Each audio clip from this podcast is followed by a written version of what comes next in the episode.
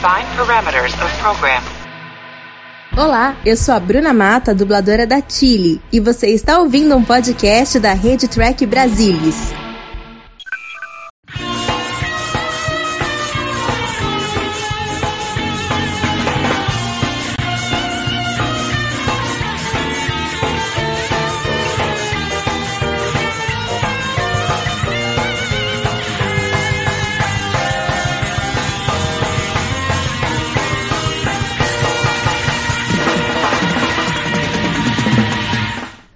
Boa noite, seja muito bem-vindo a mais uma edição do Trek Brasilis ao vivo. Vamos discutir agora um balanço da primeira temporada de Star Trek Picard. Terminamos a exibição, foram 10 semanas, 10 semanas intensas, 10 semanas de muitas especulações, muita pancadaria.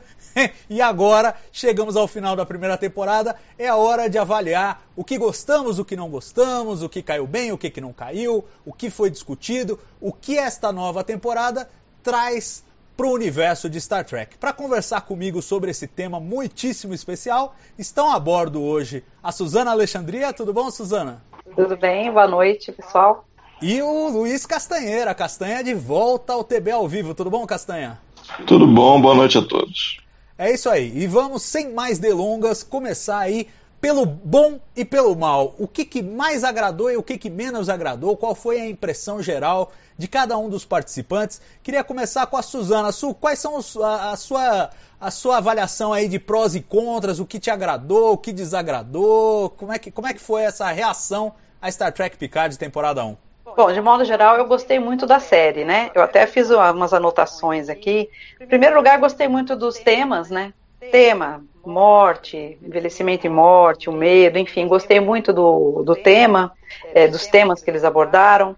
Ah, gostei muito da emoção que a série trouxe pra gente. Eu nunca chorei tanto em Star Trek, assim, seguidamente, né? É, Gostei do formato, desse, assim, da, desse formato de road movie, né? Dele ir se movendo de um planeta a outro, a gente ficar esperando o que, que ele vai fazer na próxima. Eu gostei disso, disso daí, achei legal. Gostei muito do artefato, muita gente reclamou. Eu ouvi alguns comentários de que não teria serventia nenhuma o cubo Borg ali, mas eu gostei muito desse tratamento totalmente novo dos Borgs, né? Eu achei muito original, então gostei disso. Gostei do elenco. Achei que todos os atores são bons. Eu, eu gosto até mais é, desse cast, né, desse elenco, do que de Discovery. Eu, eu acho que todos os atores são bons ali. Ah, adorei a trilha sonora, né? Trilha sonora maravilhosa, assim. Jeff Russo estava muito inspirado, né? Tanto que lançaram aí, né, o CD recentemente. E é isso aí, foi o que eu mais gostei. O que eu não gostei tanto é, assim, é mais é, foram questões pontuais de, de roteiro mesmo, questões técnicas de roteiro, a, é, uma falta de mise-en-scène, até a gente pode, posso falar um pouquinho mais no, ao longo da conversa aí, é, são coisas assim meio pontuais, né? E, e o que, uma coisa que, me, que também me incomodou um pouco foi a falta de punição aí para as pessoas que cometeram atos é, errados, né, crimes e tal, por exemplo, a, a OU, né, OU é uma espécie de Bin Laden, né, porque afinal ela que bolou o ataque lá a Marte, e matou mais de 90 mil pessoas, né? E saiu sem punição nenhuma. Não sei, eu acho que ela merecia uma punição. É, a Agnes, apesar de a gente saber que ela estava sob efeito do elo mental, eu acho que ela merece pelo menos um, sei lá, um, uh, um julgamento aí, um processo, alguma coisa assim, né? É nem que ela seja absolvida. E a Sete, também me incomodou um pouco a Sete, ela tá. É, na verdade, assim, o Paris Rangers é uma, uma espécie de uma milícia, né? E o Picard tem restrições. Mas, eu, mas pelo menos a, a própria 7 de 9, é, conversando com o Rios, depois que o Picard morre, ela fala, né? Eu prometi a mim mesmo que eu não ia matar, é, assim, matar alguém só porque a pessoa merecia morrer Então ela já está fazendo ali um exercício de, sei lá, é, a consciência pouco pesada. Então é isso, mas eu ficar pra o Android, assim, virar sintético, realmente isso daí não me desceu até agora. Mas, no geral, o balanço é bem positivo. Eu gostei bastante da série. Tá certo. Tem algum cachorro latino e não é o meu. É porque eu também tenho cachorro. É seu, Castanha? Não, é do vizinho. Ah, Não é meu, não. Tá certo, tá certo. Castanha já tá fazendo seus ângulos experimentais. Tava tão bonito antes de começar, aí começou, o Castanha começa a brincar de câmera. Mas vamos lá. Castanha Lensflare, diz aí o que, que você gostou e o que, que você não gostou do primeiro ano de Picard. Cara, eu não gostei de muita coisa. Eu acho que eu consigo gostar de, de alguma história preliminar que envolvia talvez um, basicamente o setup do Picard no, no vinhedo com os dois Romulanos, é, é, lidando com a vida, lidando com a perda do Data e, e de alguma maneira entraria um, uma das filhas, né, uma, uma das androides filhas do filhas do filhas do Data, né, de alguma maneira, e isso aí teria algum clímax. Então, basicamente, seria o reduzido desse material para duas horas de filme. Né? E talvez alguma ponte aí para juntar o perigo à gêmea com algum incidente, talvez a, a questão romulana e tal, juntar isso aí de alguma ponte, de alguma forma. Então, basicamente, eu gostei disso. Né? Então, uma parte bem reduzida aí da trama geral da temporada. É, eu acho que, de maneira geral, os valores de produção foram bons.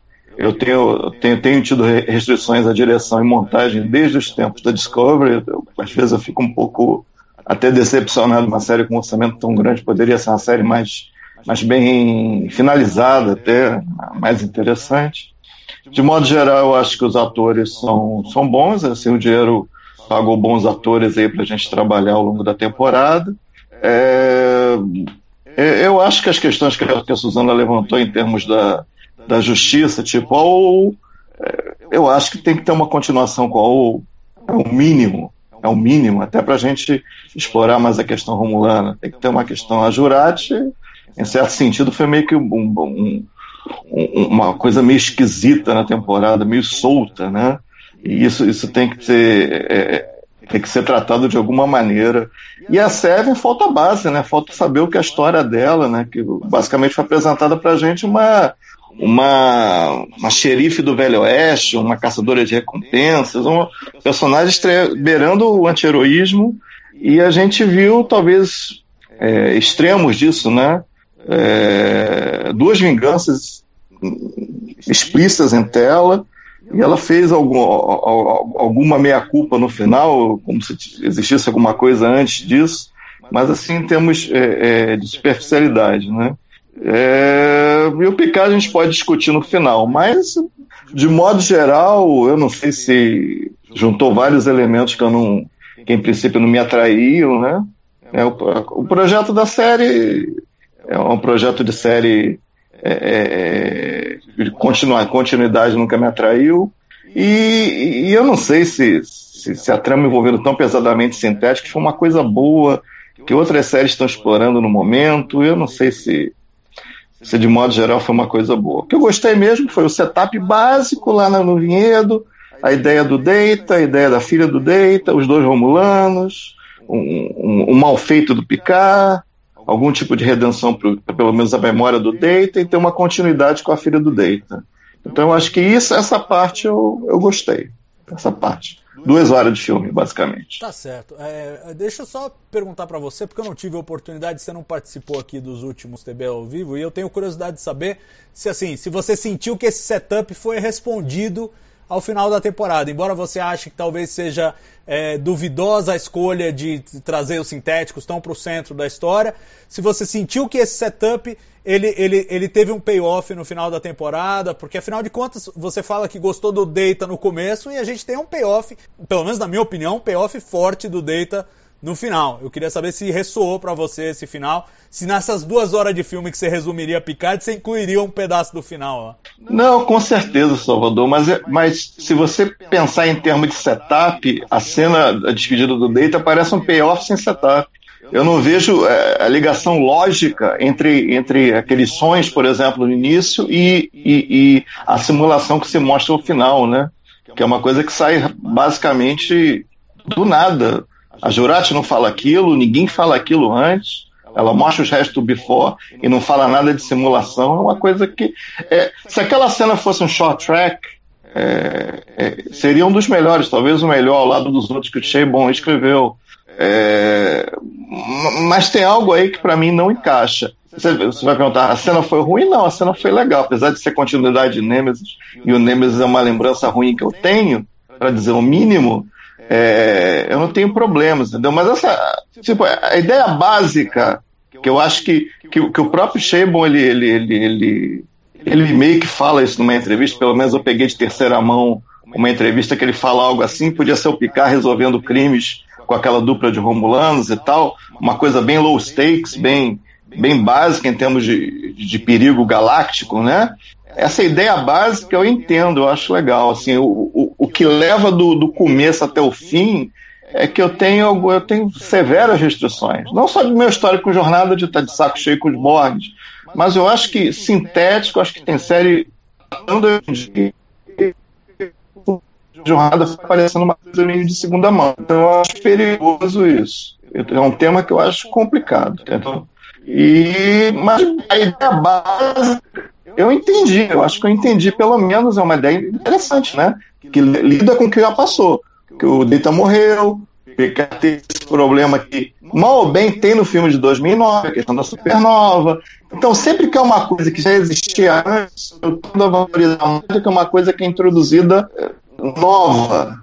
Pode ser uma ideia genial nova, tudo bem. Mas não sei, eu, eu, eu tenho um carinho por coisas que já, já ligadas lá. Deu uma cortada monstra aí, os sintéticos ah. interferiram sua transmissão. Mas se eu entendi bem, ah. me diga se eu entendi bem, você está dizendo que assim, os elementos velhos até que foram bem usados, mas eles não, não trouxeram nada de novo que você achasse interessante, é isso? Basicamente. Basicamente. E eu acho que sintético, eu acho que é uma coisa que está sendo usada por outras séries. Não sei, eu sou meio para sintético, não sei. Sei como fazer outra coisa com data. Não, é impossível. Vai ter que ser sintético. Sei lá, talvez alguém discutiu isso na produção da série em algum momento. Tem tema, é sintético o tema, senão não rola. Não sei, não sei se foi isso que aconteceu. É, eu acho, minha sensação, e, e, até eu concordo com você em alguns aspectos, é que eles quiseram basicamente fazer, um, fazer a morte do Data bem feita que eles não fizeram em Nemesis, né? Então tentar consertar em alguma medida o que foi feito em Nemesis, isso naturalmente travou a história na questão do sintético. Se foi uma escolha boa ou não, acho que é mais questão de gosto do que de qualquer outra coisa. Se você se interessa por esse tema ou não, o quanto você está ligado em outras séries que possam estar tá falando sobre isso ou não. É mais uma questão de, das referências pessoais, eu acho, do que de Picard. Agora, eu queria propor para vocês assim uma, uma discussão sobre a experiência de assistir a série, porque a gente teve a experiência de assistir semanalmente e agora, com toda a série já disponível, a gente tem uma nova, uma nova forma de ver a série que é assistir no formato binge watching, é assistir maratonando. Eu queria saber se vocês fizeram esse exercício e qual foi a sensação, se mudou a forma de perceber a série com essa, com essa nova possibilidade. Suzana? Olha, é, no começo eu tive um pouco, algumas restrições né, de ver os episódios com uma semana de espaço, porque eu acho que isso quebra um ritmo, principalmente numa série que tem esse formato, né? de ser um arco só, uma história só em 10 capítulos, né? Por outro lado, eu achei bom porque deu tempo para a gente refletir sobre o assunto, deu tempo para a gente rever o episódio antes de a, a, ao, ao próximo, né? Então, no fim, é, eu gostei das duas. E aí eu fiz agora, eu comecei a maratonar, não consegui terminar, eu queria ter conseguido terminar para o debate de hoje aqui, mas eu consegui ver até o sétimo episódio, o Nepente, né? Então eu não vi os, os últimos, né? Mas eu gostei mais dessa experiência de maratonar. Me deu mais essa sensação de continuidade e, e, eu posso dizer assim que eu, eu, tô curtindo mais ainda a série. Inclusive algumas coisas que eu não tinha gostado muito, que eu achava que, tava, que tinha ficado um pouco no ar, alguma coisa assim. Vendo os episódios em sequência, eu não tive essa mesma sensação. E eu tô gostando mais, assim, eu eu, eu, eu continuo achando que a série é bem feita. É, eu não sei, assim, o, o, Castanha falou do tema, né, do tema dos sintéticos, que tem outras séries tratando do mesmo tema, mas os temas estão aí. Você pode tratar do mesmo tema inúmeras vezes, inúmeras obras, né? Isso é em arte, né, em entretenimento é muito comum. Aliás, os temas não são infinitos, são poucos, né? Até diz, brincam, diz que existem 12 temas básicos, assim, e variações sobre esses 12 temas básicos para você contar histórias. Quaisquer que sejam, né? Então, assim, eu acho que tudo é o tratamento do, do tema, é a abordagem. Então, assim, eu não me incomodei, não, com esse tema dos sintéticos. E, e aí eu, só não esperava que fosse chegar ao extremo que chegou, né, de transformar o Picard num, num sintético, né? Mas eu gostei muito de assistir, eu recomendo, inclusive para as pessoas que não gostaram muito, que talvez mudem de ideia, porque é, a série eu acho que foi feita para ser assistida de uma vez, a ser assistida como um grande filme de 10 horas. Legal. É, pois é, eu queria saber, Castanha, você fez esse exercício também ou não teve essa paciência, cara? Eu não sei nem se você tá no ar. Tá, tá cortando demais, Castanha. Alô? Agora, Alô? parece que você voltou. Vamos tentar. Vai lá. Diga lá. Alô? Alô? Vai lá, vai lá. Pode falar. É, tá te cortando, Castanha. Vamos, vamos tentar uma última vez, vai. Fala aí. Que eu sinto que o vídeo melhorou. Um, dois, três, Vai lá. testando. Diga lá. É, eu, eu não assisti toda de novo, não. Assisti algumas partes. Eu assisti o episódio, acho que o 3, né? Que ele sai da Terra, é o 3, no final do 3, né? Isso. É, mas de maneira geral, vendo algumas partes que eu estava em dúvida, eu acho que a experiência é melhor em, em binge watch. Vendo realmente como se fosse um filme de 10 horas. Eu acho que não tem muito que o que sair daí. É meio que eu acho que em 10 horas eu acho que vai até melhor. Eu acho que você reflete menos, eu acho que a coisa vai mais fácil. Tem coisas é, que realmente eu, eu sacudi a cabeça mais do que o devido na série. Então eu, eu acho que se fossem 10 de uma vez, eu acho que seria meio que no, que no ritmo a coisa seria melhor. Eu acho que um de cada vez, eu acho que você acaba concentrando mais escrutínio, eu acho que é pior para a experiência.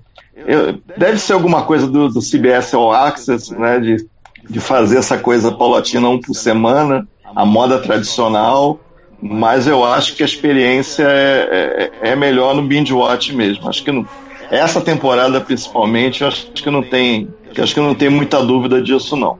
É, eu, eu fiz esse exercício é, nos últimos três dias. Eu assisti em três blocos. Eu assisti os três primeiros, depois eu assisti do 4 ao 7 e depois eu assisti do 8 ao 10. E eu acho que agrega. É, a minha sensação é que agrega. E uma das minhas principais críticas ao assistir semanalmente, que era o ritmo das coisas no cubo, se tornou, em vez de ser uma tragédia, o que parecia para mim uma tragédia na, na visita semanal, se tornou uma força, se tornou uma linha contínua de, de narrativa ao longo, ao longo do, do filme de 10 horas inteiro. É, eu fiquei mais interessado e me fez mais falta uma coisa que a Suzana observou ao final do episódio 10, na última live, é, de um desfecho para os XBs no, no Cubo Borg e tal, lá em Copélios. Porque realmente, quando você assiste no, no formato de maratona, você tem ali uma trama contínua você não tem a aflição dela estar tá andando muito devagar e você quer se desfazer dela. E, e, pelo contrário, te deixa no final com uma sensação de, poxa, precisava ter um desfecho essa, essa história. Uma coisa que eu não tive na, na, na exibição semanal. Muito pelo contrário, falava, meu, deixa esses caras pra lá o máximo possível. Então acho que tem essa, essa diferença narrativa. E a minha sensação, digo mais, acho que filme de 10 horas não é bem o termo. Eu sinto mais como um romance do que como um filme de 10 horas, porque o filme de 10 horas ele vai estar tá mais organizado, digamos, com um, um, um, grande setup, um desenvolvimento e uma conclusão. E nesse, nesse, nessa, nessa estrutura que a gente viu, eu sinto muito mais a sensação de capítulos e de que, na verdade, as coisas vão num crescendo é, e às vezes com, com tramas paralelas, eu sinto que no meio, por exemplo, a gente faz um detour. Eu entendo o que o Castanha diz quando ele fala, pô, em duas horas dava para condensar o filme, porque realmente, se você pegar a trama principal, que é o, o, o Picard e, e, a sua relação com a mortalidade, o fato de que ele tá morrendo, de que ele desperdiçou a vida e tal, você pode pegar só o começo e só o final, e ali você tem o filme de duas horas. Mas tem várias tramas que se entrelaçam, que se enriquecem na parte do meio, eu acho. Agora, claro, se você já está indisposto a ver Borgs ou a ver. É lógico que você vai ter uma vontade com esse pedaço e vai falar, pô, dá pra ser é. um filme de duas horas. Fala, Su. Aí entra numa das coisas que eu gostei, um dos itens que eu citei no início, que é essa estrutura de road movie. Esses road movies, é, é, na verdade, é um gênero, até se tornou um gênero de filme muito comum nos anos 70 nos Estados Unidos, que o cinema estava passando por uma crise grande, né? Não tinha dinheiro. Então, um, um plot fácil e não muito caro era você colocar um cara dentro de um carro, ou um casal, enfim, e sair andando pelas estradas dos Estados Unidos. Ele vai de um lugar a outro e as coisas vão acontecendo, né? É um ou, uma moto, no caso do Easy Rider, por exemplo, que é um clássico aí do, do road movie, né? Tem outros, né? Tem o Vanishing Point, que é um filme muito bom também. É, então, assim, é, é, é tem essa estrutura, eu até vi o Sheiba falando sobre isso na, no Instagram, que realmente tem essa estrutura de road movie, de, do Picard ficar se mexendo, de ficar se movimentando de um lugar para o outro, e cada episódio ele está num lugar diferente. E isso faz parte da história. E no road movie, uma das características do road movie é, é assim, o importante é a jornada, não é o final. Entendeu? Então, é, eu acho essenciais todos esses detours. Então, na verdade, isso faz parte da história, faz parte da estrutura. Como um grande road movie que é essa série, é, a gente tinha que ver o Picard indo de um lugar para o outro. Ele está tentando ali encontrar o caminho dele, a missão dele, é, que na cabeça dele é a última missão da vida dele, né? E que de fato seria caso ele não tivesse sido ressuscitado no pólen. Mas enfim, é, eu acho perfeito, assim, perfeita a série, é, a, o, essa estrutura dele, dele ficar indo um, de um lugar para o outro. E é a estrutura de então, eu não vejo, não vejo isso como problema, em, absolutamente. Eu, eu vejo como uma. É, barulhão. É, é, é, tá é da Castanha City, é o barulho. Mas eu vejo como um ponto positivo, não como um defeito. Eu achei, uma das coisas que eu gostei foi justamente isso, né? Essa característica dele ficar se movimentando, indo, onde será que ele vai agora? Tá? E eu gostei de todas essas paradas, tanto embaixo, Castanha, e você? Você teve essa vibe de road movie, cara? O que, que, você, que, que você achou dessa estrutura em particular? Cara, eu acho que eles deveriam ter um jeito mais elegante de, de ir para o espaço mais rápido, de apresentar o, a, a micro tripulação do Picard, a, tripulação do Picard. É, eu não sei, cara. Eu acho que o, o que é forte para mim aí foi isso que eu mais ou menos resumi. Eu acho que eu não tenho nenhuma, nenhum grande apreço por, pelo que veio no meio. Eu acho que a força aí estava no começo e estava no fim. É, eu acho que eles demoraram muito para sair da Terra, eu acho que exageradamente. E a parte dos Borgs, tirando a coisa dos XB em si, eu não tenho, não teve grande apelo para mim. E esse meio de campo, as paradas, eu entendo mais ou menos o que a Suzana falou de, road move e tal, a coisa está em movimento. Eu não tenho grande, eu não tenho grande apreço ou grande reverberação comigo qualquer, qualquer um desses, entendeu? Entendeu? Eu acho que o, o que ficou mais para mim foi o começo e o fim. E, e, esse meio de campo aí eu tenho várias dúvidas a respeito se foi, foram as melhores escolhas. E o começo com certeza era para ter começado mais rápido. Eles tinham que ter dado um jeito de sair mais rápido da, da Terra no começo, eu acho. É, então, eu, eu, eu acho assim, eu concordo com a escolha deles. Eles planejaram em dois episódios, e, e, eu acho que ia ficar desprovido de substância. Porque eu acho que a substância. Tudo bem, tem o formato de road movie, concordo com a Suzana, mas a substância não está em ir para o espaço. A substância está em você vivenciar o drama pessoal do Picard. Eu acho que ali você ter três episódios. E ó, já entra, eu vou puxar já o próximo tema que a gente ia abordar, temos aqui uma listinha, só para deixar o nosso espectador já ciente do, do, do, tamanho do bagulho que vem por aí. A gente vai falar de construção de mundo, depois de personagens, os grandes temas da temporada e possibilidades para o segundo ano. Em algum lugar aí entre os grandes temas e possibilidades para o segundo ano, a gente vai dar a resposta que a gente prometeu para Marina Amaral semana passada: o sentido da vida. Então, se você por um acaso está procurando o sentido da vida, fica com a gente até o fim da live que você, que você vai ter. E depois do sentido da vida, ainda tem uma surpresa para você para a gente terminar a live. Mas voltando aqui, começar com construção de mundos. Eu acho que esse é um, é um aspecto interessante dessa série, em que ela me parece mais sofisticada que a média de Star Trek. Não diria mais sofisticada que tudo que foi feito em Star Trek, mas que a média de Star Trek. Quer dizer, me parece que os, os planetas que a gente visita respiram e têm uma vida própria que a gente consegue sentir. E o primeiro desses planetas é, evidentemente, a Terra. Que a gente passa três episódios na Terra, o que aparentemente para você eh, parece uma coisa ruim, né, Castanha? Você acha que a história não está andando de, de, é, rápido o suficiente? Mas eu, por exemplo, gostei muito da gente visitar vários lugares da Terra e sentir esses lugares como lugares em que pessoas vivem e coisas acontecem. Então a sequência toda no, no arquivo do Picard, além do fanservice, é, eu achei, achei maravilhosa. A, a passagem por Paris, a, a, a Dage fugindo por ali, vendo também a, a entrevista do Picard nas, nas, televisões, né, nos hologramas do futuro, e a visita ao, ao Japão, ao Instituto Daystrom, que é uma coisa que a gente ouve desde a da série clássica, né? As referências ao Daystrom. Agora a gente sabe onde é, onde fica. Isso é expansão de universo.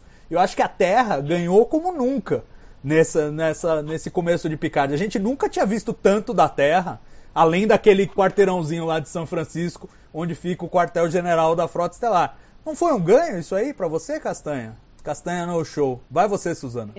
Congelou. É, eu concordo totalmente com você. É, eu, é, então, é, eu falei dessa estrutura do road movie, dele ficar se movimentando. Por outro lado, o ritmo da série não é muito acelerado, é um ritmo mais lento que eu também gostei, porque eu acho que isso é, é o melhor jeito de contar uma história de um protagonista com 94 anos, né, que estava aposentado, que estava lá há 14 anos e muita coisa acontece em 14 anos. Então ele estava desatualizado, porque ele ficou é, meio. Ele, é, ele é até é conhecido como o eremita lá da, de Labar, né? E, então, é, eu acho que se fosse mais rápido, ia ser um até meio artificial e né, meio falso. É, como é que ele está lá e de repente ele sai e acelera para ele sair da Terra? Eu, eu, então, eu não concordo com, com o Castanha nesse ponto, porque eu acho que o ritmo foi, foi o certo. Foi o certo para a gente acreditar, para a gente comprar, entendeu? Não ficou nada inverossímil, eu acho que foi bem verossímil. É, em relação, a gente vai falar do personagem em si, né? Tem aí um bloco dos personagens, mas eu acho que, que esse ritmo combinou com o personagem, é, com o Picard como ele é hoje, né? Como ele é agora, no, no, no presente da, do, do tempo da série, né? Então, assim, eu não tenho nenhum problema. E fazendo a maratona, eu tive menos problema ainda. Eu não achei que demorou tanto assim. Eu, eu acho até que, inclusive, o primeiro episódio é muito bom nesse em, em termos de ritmo. Eu, o segundo é, realmente é um pouco mais parado, mas é porque é, ele é mais um episódio de transição, né? O Maps and Legends. Foi o que eu achei um o mais lento, assim, mas tinha, tinha um porquê, né? Eles estavam fazendo a investigação, eles vão lá no apartamento da Daj, lá onde ela foi, onde o marido namorado foi morto.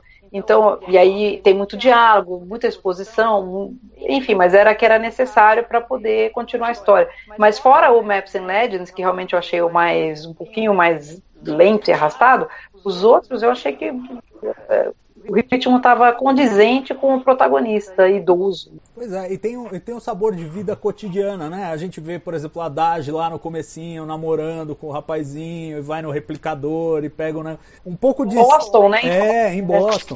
Um pouco de vida cotidiana no século 24 que eu acho interessante, que a gente nunca vivenciou, porque a gente sempre teve preso a uma, a uma instalação da Frota Estelar. Castanha, vamos ver se agora... Os irrigadores... Os irrigadores... Vê se agora vai, né? É, vai lá, vai lá. Fala aí o que você achou da Terra em Picard. Não, não, não é isso. Estão entendendo, me entendendo mal. É, se ficasse só o Picard e os dois ajudantes lá na Terra e fizesse uma traminha com alguma encrenca envolvendo a DAS, para mim estava bem. Eu estava até mais feliz do que envolver aquele cubo Borg, por exemplo. Entendeu? Eu estou falando é, é, o setup, o, o, a estrutura que eles se propuseram. Eu acho que para a estrutura que eles se propuseram enfiar um caminhão de elementos um negócio que na minha cabeça era extremamente simples, é que deveria ter saído mais rápido da Terra. E, e, isso que eu digo. Andamento, eu entendo a pessoa mais velha, tudo isso faz muito sentido para mim. É, é, é, do negócio andar devagar, a maioria das séries que eu, que eu assisto regularmente, a coisa anda extremamente devagar. Tem muito menos trama do que essa temporada de Picard é, é, se, se comprometeu a tratar. Entendeu? Não é, bem, não é exatamente isso, não. Estou falando que para a estrutura, para o que eles se propuseram, eles deveriam ter saído antes da Terra. Tá? É isso que eu digo. Para o meu timing, um pessoal coroa, batendo papo, negocinho low stakes, para mim teria satisfeito muito mais, inclusive. Estou falando, no que eles se propuseram, eu acho que a estrutura é ruim para dar o startup.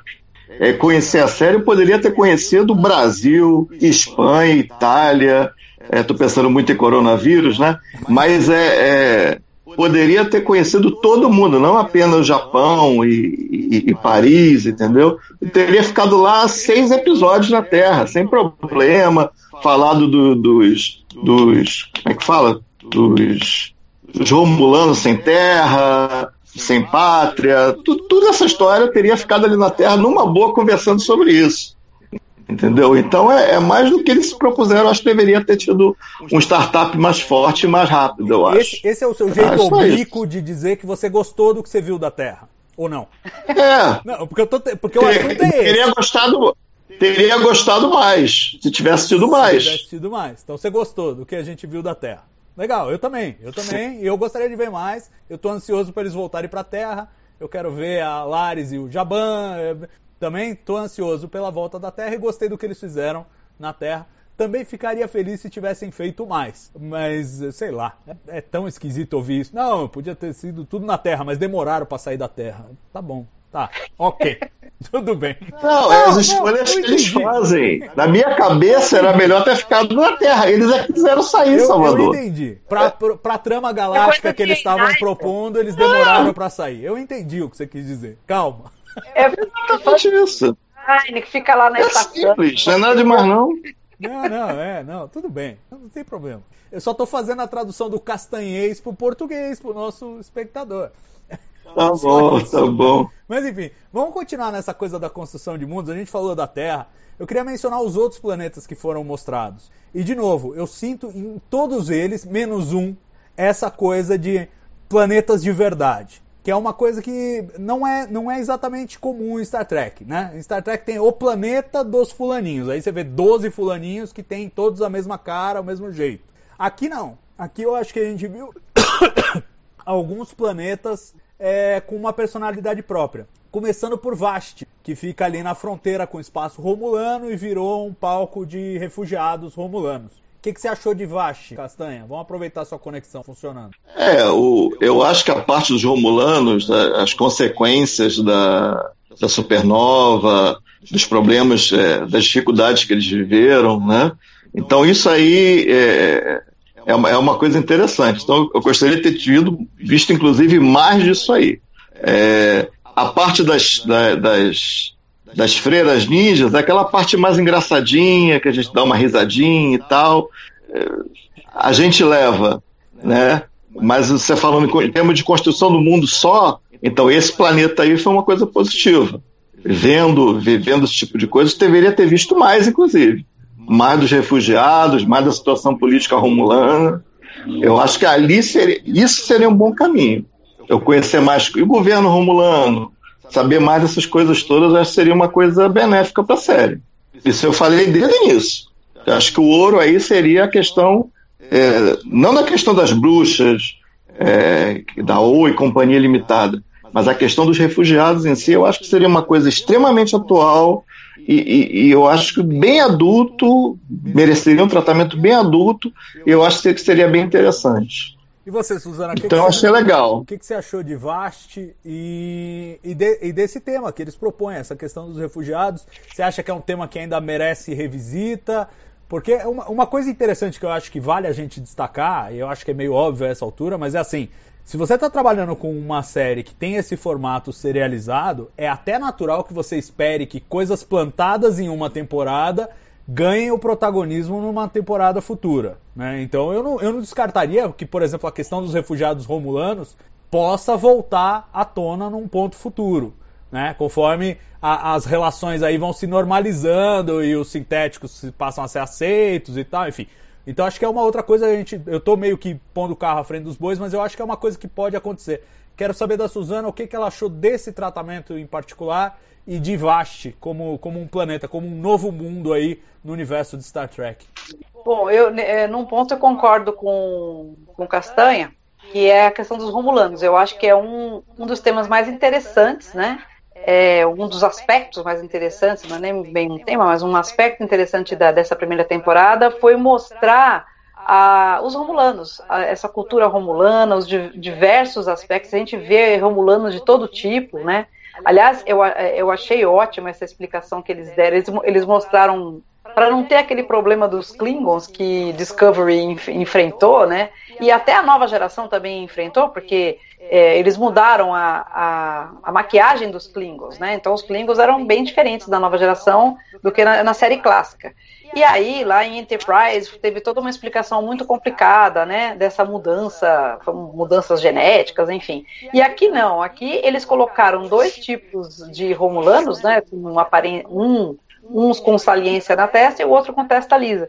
E, assim, numa fala de 15 segundos, a, a Laris fala, ah, ele é do norte, então quem tem aquela testa é do norte, quem tem a testa lisa é do sul. Acabou, todo mundo aceitou, ninguém. Eu não vi discussão, pelo menos, com relação à, à aparência dos, dos romulanos nessa série, né? Então eu achei, eu gostei muito dessa, dessa solução muito elegante e simples e, e rápida, né, para essa questão da aparência. E, mas assim, também concordo com o Castanho que talvez tiver, pudessem ter mostrado um pouco mais, mostrar, não só falar sobre esse, esse resgate dos Romulanos, como é que foi. A gente não teve uma cena, né? É, realmente desse resgate. Foi, foi tudo muito conversado, muito falado. É, o, o Picard fala bastante de que, que, as freiras ajudaram a assentar ali 250 mil pessoas naquela, naquele assentamento, naquele planeta, né, nesse planeta vaste. É, eu não sei, eu acho que talvez pudesse ter mostrado mais. Por outro lado, é, dá muita ênfase para a questão política, que claramente aqui é um pano de fundo, não é o tema principal da série. O, tem, o, o tema da série é o Picard, é o personagem, é uma jornada pessoal. Então, essa questão política funciona mais como pano de fundo para desenvolver a questão da mortalidade dele. Então, era um outro tema que eles queriam tratar. Por isso que a gente entende não, não terem desenvolvido mais essa questão política, né? É, mas eu concordo que poderiam ter mostrado um pouco mais esses romulanos. A gente não viu nenhum é, dirigente romulano, a gente não viu nada, né? A gente só viu pra, mais o tal Chiar e, e em Vaste a gente viu essa colônia. Então, é, eu gostei, é, foi uma caracterização assim é, interessante, uma mistura ali de me lembra vagamente uma, uma cultura oriental, a questão das freiras ninjas aí, eu achei divertido. A gente viu tanto, tanta coisa parecida com isso no, em, nos Klingons, né? Mostrando a questão dos guerreiros, eles também lutavam com, a, com os patos.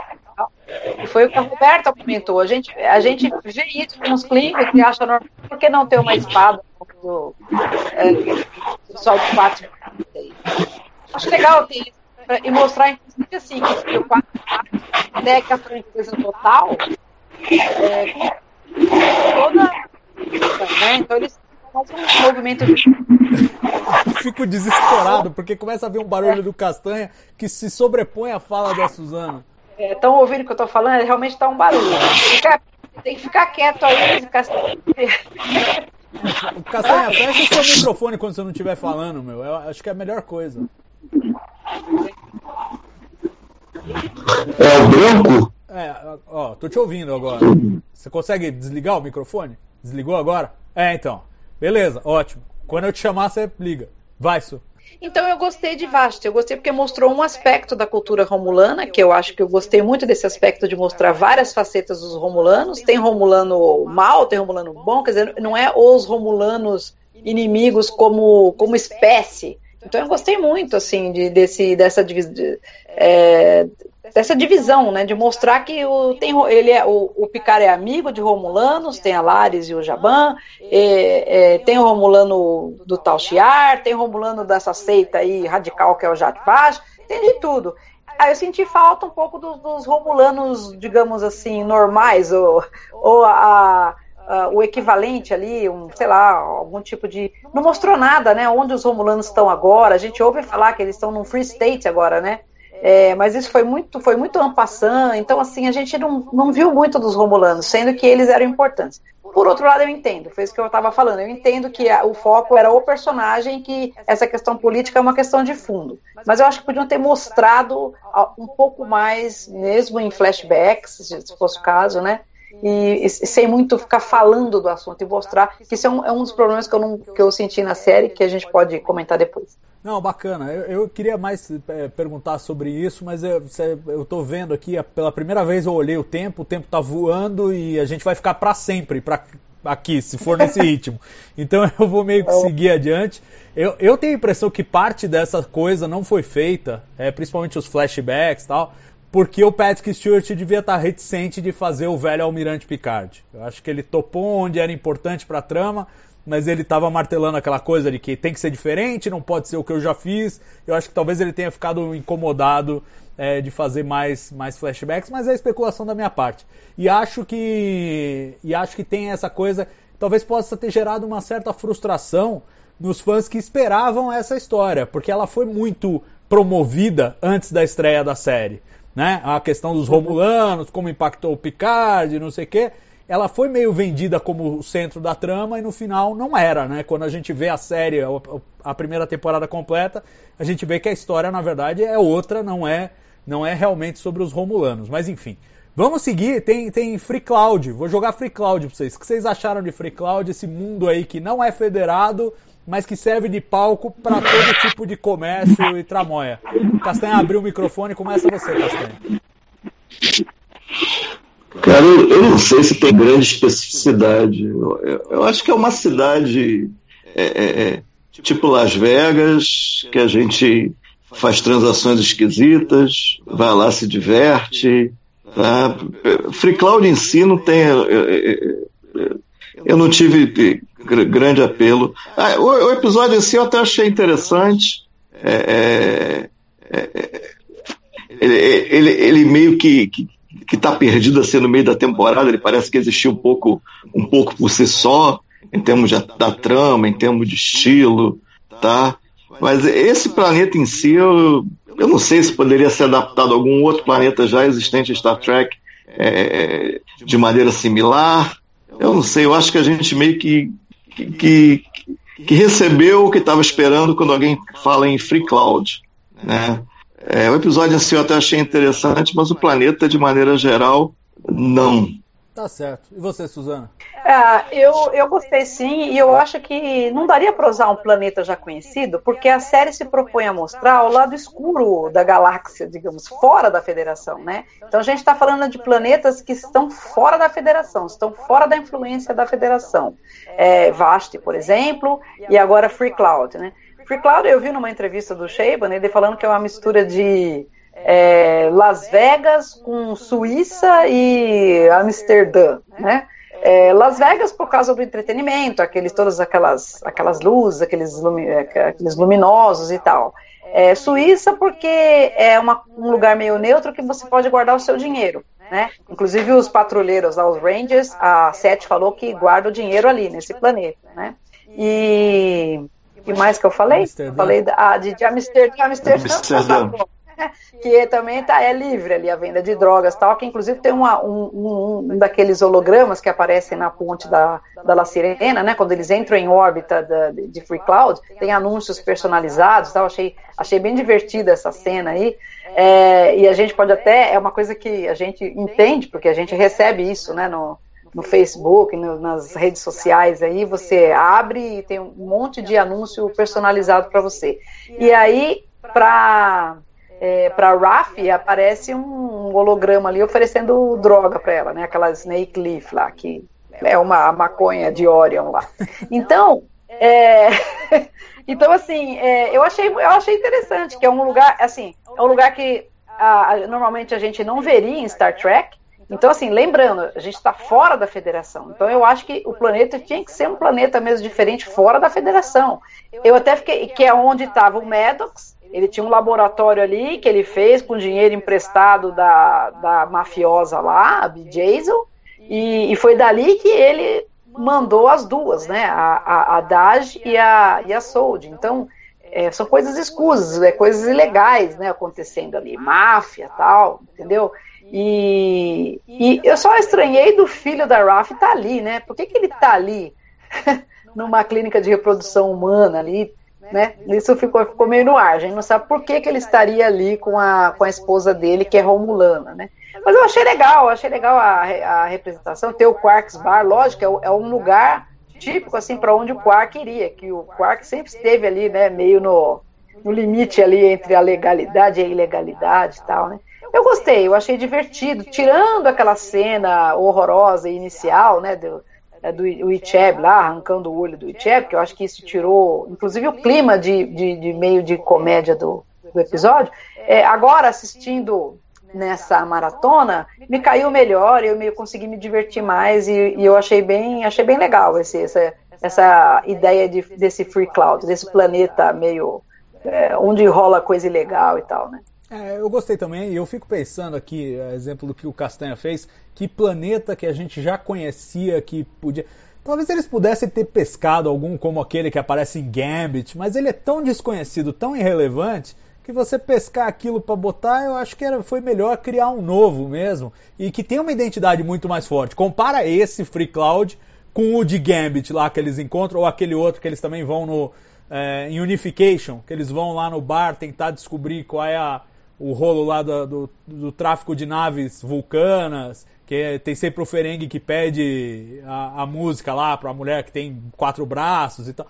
Para que você incluir aquele planeta genérico ali? No final, o Free Cloud tem uma identidade, eu acho. Eles construíram uma identidade para o planeta que, a partir de agora, se precisar de um lugar como o Free Cloud, já tem Free Cloud para usar. Então, eu acho que retroativamente introduz uma coisa bacana no, no universo ficcional. E a cena trágica, só para é, lembrar, a cena trágica do Isheb é em outro planeta, é em Vergessen, é, é, outro, é outro mundo, só para ah, é só para fazer essa razão. distinção. É, é, é, que eu falei do episódio, né? Sim, e, sim. E no, no, é o planeta Vergessen, né? Um nome alemão. Né? É isso aí.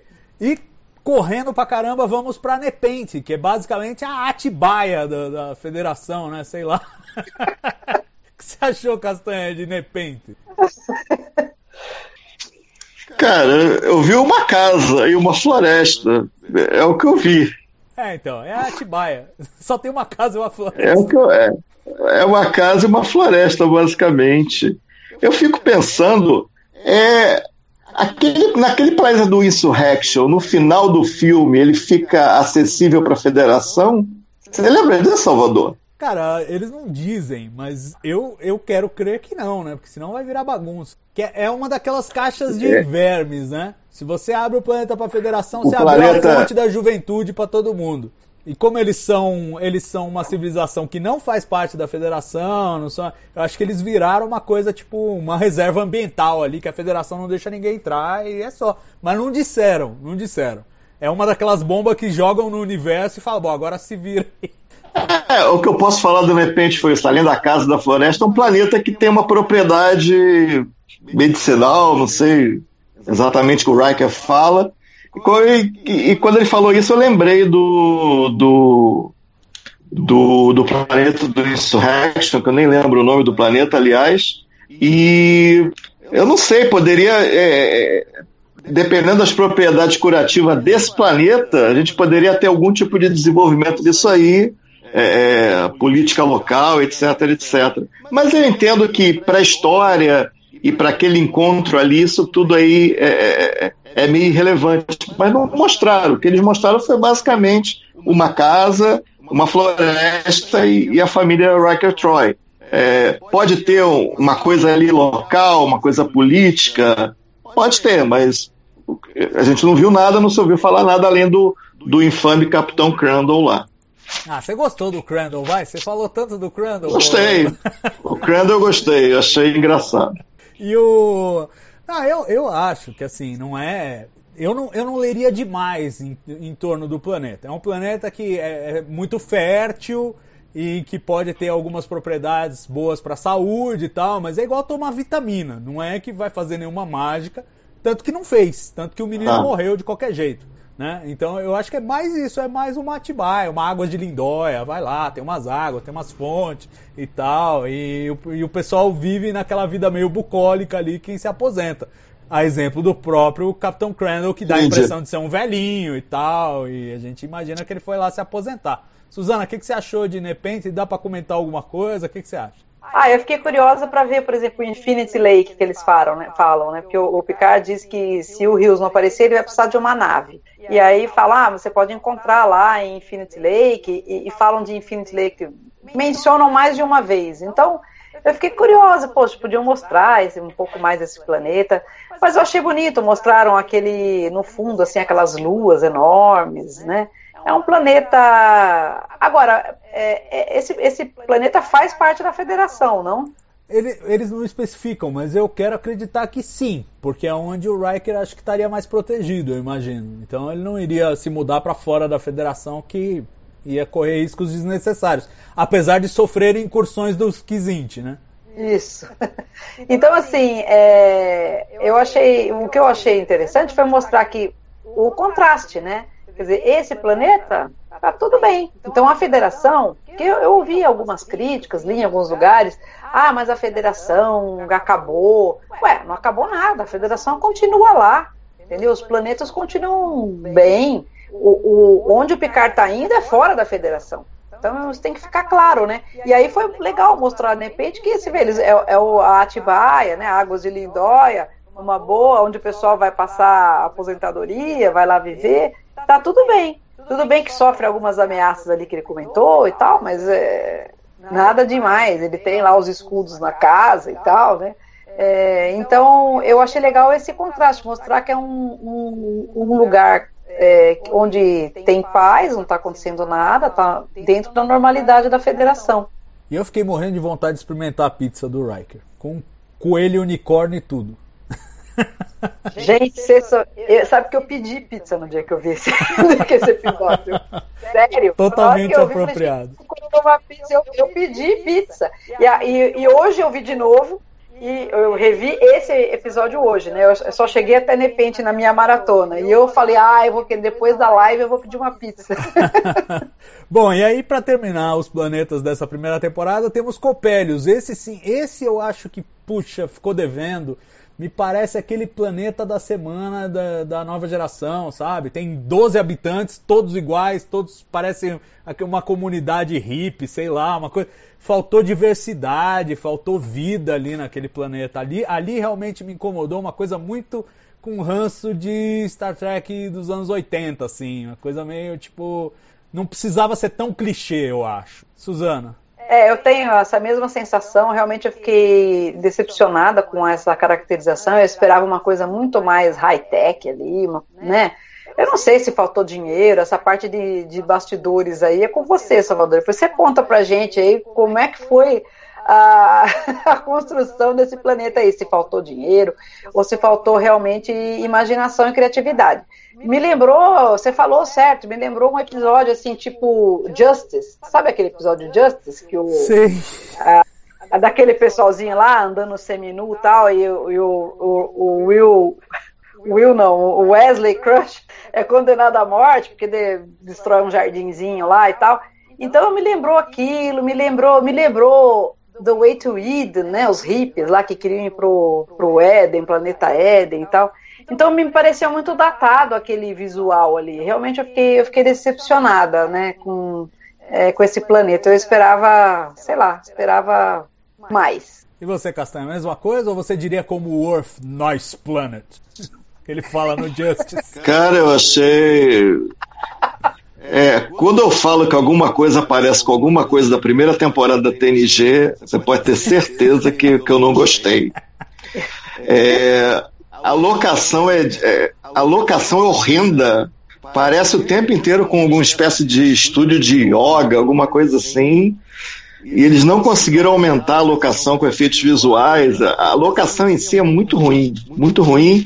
E essa vibe setentista, é, da galera bicho, bicho grilo e tal, é, é, eu achei muito esquisito, muito esquisito mesmo. É, foi bem feliz, acho que na visão, na execução. e, e todo o planeta se resume aquilo ali. É, eu nem sei de onde que saem as flores, sabe? Não tem a, a doca das flores, de onde saem as flores? Nem isso mostraram. Aí fica aquela coisa, tipo uma casa alugada ali na encosta e um museu, não sei exatamente o que, que era. Ali eu achei muito estranho mesmo, assim, tipo, caramba, cadê o dinheiro desse troço, gente? Não sei se é falta de dinheiro, falta de outra coisa, não sei.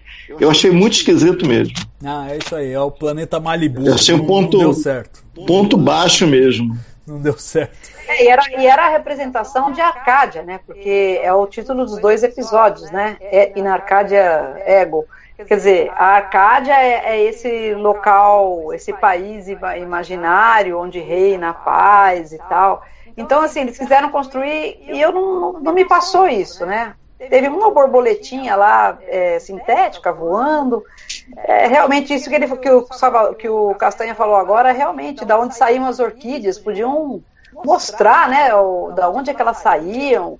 É, é, eu, eu realmente. Alguém comentou que é muito LSD, né? Não, tem muito LSD nessa. Esse episódio aí. Provavelmente. É, é, é, Ao longo da série, várias drogas foram usadas. Né? É, esse pedaço realmente, e eu acho assim, é frustrante porque muito dependia dele, eu acho o sucesso ou o fracasso do finale, do finale duplo, dependia desse, desse planeta ser convincente, dele ser encantador, dele ser misterioso. E ele conseguiu não ser nada disso, né? Tipo, eu acho assim, as orquídeas foram uma ótima ideia. E talvez a mais lisérgica de todas elas. Mas, mas, mas é, foi o que teve. De encantamento foi o que teve. O resto é uma casa em Malibu. Não, não rolou, não funcionou. Mas e isso prejudicou, eu acho. Acho que demos um passo atrás depois de ter visto alguns planetas fantásticos ao longo da temporada. Chegou no último, deu essa rateada aí. Bom, é, de ambientação aí, de construção de mundo, falta falar um pouco do artefato. Eu tenho até medo de perguntar pro Castanha, que o Castanha tem alergia a Borgs, né? Então. Mas fala aí um pouco do artefato, Castanha. Você acha que foi mal aproveitado? Você acha que não devia estar tá lá? É, é cara, eu, eu não devia estar tá lá, não devia ter Borg na série. Eu acho que é uma distração.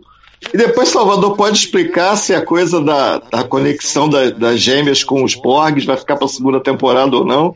Isso aí não, não, foi explicado. Apostando que morreu, viu? É, é, é, entendeu? Não deveria ter. Mas tendo, sempre falo, tendo, eu acho que deveria ter ficado um pouco mais claro exatamente o que, que era, a, a, a é, quem mandava ali, o tipo de consórcio envolvido, etc, etc. Isso eu acho que isso faltou. E, e, e você tem razão naquela coisa, que se tem uma coisa que eu senti, eu senti aqui dentro, é que eles fizeram certo de tudo que foi relacionado a Borg nessa temporada, foi o dos X-Bees. Acho que foi uma ideia boa. A coisa dos X-Bees, a posição do Rio, eu, isso eu achei legal. E no final, nenhuma montagem eles fizeram. É, a gente ficou conversando que não precisaria colocar em. Não precisaria ser diálogo. Poderia ser uma narrativa angulada e a montagem mostrando eles indo lá para a estação Copélias, né? Eles de alguma forma ficando lá e o cubo sendo destruído, por exemplo. Poderia ter, ter uma montagem. O que se mostrou foi apenas a Seven a bordo da La Sirena e eles foram meio que esquecidos. A gente pode construir na mente? Até pode, que é o óbvio eles irem lá com os sintéticos. Mas eu acho que faltou, que era uma coisinha legal de tudo. Se eu tiver que defender uma coisa, de tudo que rolou os Borgs, que realmente é uma coisa que eu não queria ver mais na, em Star Trek, nunca mais, é, essa coisa dos X-Beast foi uma boa ideia. Mas eu, eu fiquei até penalizado. Pô, foi uma boa ideia. Por que, que não fecharam? Nem fosse uma montagem. Eles indo, indo lá para a estação indiana, seja lá o que for. Entendeu? Nem isso eles fizeram. Isso eu achei muito esquisito, realmente. Isso aí eu achei muito esquisito. É, e a própria atitude da Sete, né? A gente vai comentar personagem já já, mas, tipo, largou os caras lá. Vou embora, tchau.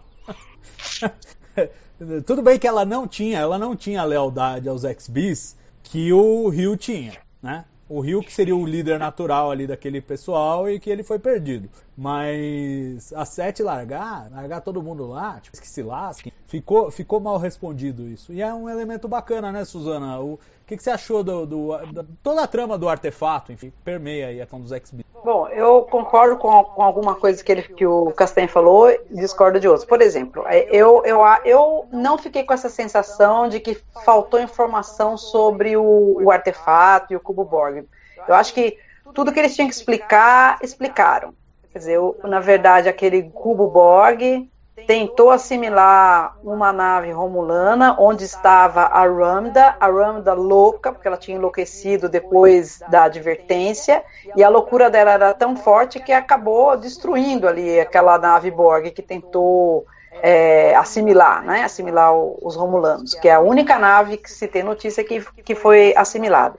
E aí, então, explicaram muito bem, aí o, os romulanos tomaram posse desse cubo Borg, né, é, começaram a explorar aí o, o, a toda a tecnologia Borg, fizeram um tratado para que cientistas da galáxia toda, de toda a galáxia viessem lá estudar, né, os, os XPs, eles tiravam aquelas, aquelas peças, aqueles implantes, ganhavam dinheiro, porém fizeram aquele, aquele é, é, esse, é, como é que chamava? O, o recuperação, centro de recuperação, é, Borg e tal. Era o projeto de recuperação Borg. É, de recuperação Borg com é, dos ex-Borgs, né, alguma coisa assim, com, com o Rio como é, como diretor. Então eu acho que eles construíram muito bem, explicaram muito bem, entendeu? Então, e gostei muito do visual.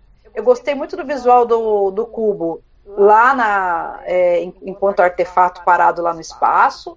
É, achei muito legal, gostei muito da, da, é, daquele episódio em que a Sete vira rainha e aí a, a Narissa manda ejetar todos os, os Borgs em estase. Achei aquela cena maravilhosa, muito bem feita. Ali colocaram dinheiro, né? Todo o dinheiro. Aí faltou para Copélios, né? Ali eles gastaram dinheiro.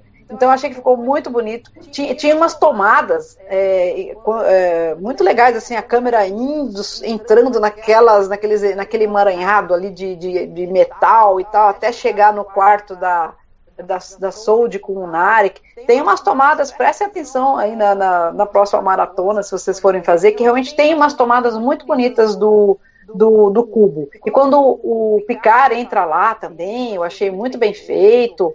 E depois, quando a Sete ativa né, esse cubo, e o cubo aparece do nada lá para tentar defender a La Sirena, e no fim as, as orquídeas vêm e derrubam o cubo, e daí a gente vê um cubo derrubado ali perto do mar, é, que é outra cena bonita. Então, assim, eu não tenho, é, não tenho problema nenhum, eu acho que eles é, responderam muito bem como aquele cubo virou o artefato, a quem pertencia. Para mim, eu não tive problema nenhum, tudo foi respondido. Fiquei satisfeita. Agora, eu concordo 100% com o Castanha quando ele fala na questão do fechamento dos XBs, inclusive na solução que ele pensou, que foi a que eu pensei também. Não precisa ter diálogo, não precisa ter cena, é só na edição. Tem um em, em, em, em roteiro, tem o que a gente chama de resumo, é o nome técnico, né? Resumo. Um resumo é quando você mostra o tempo passando, você coloca uma música, por exemplo, uma música só, e você mostra o tempo passando, você mostra várias coisas acontecendo, o tempo passando, ao som daquela música. Foi exatamente o que eles fizeram no final.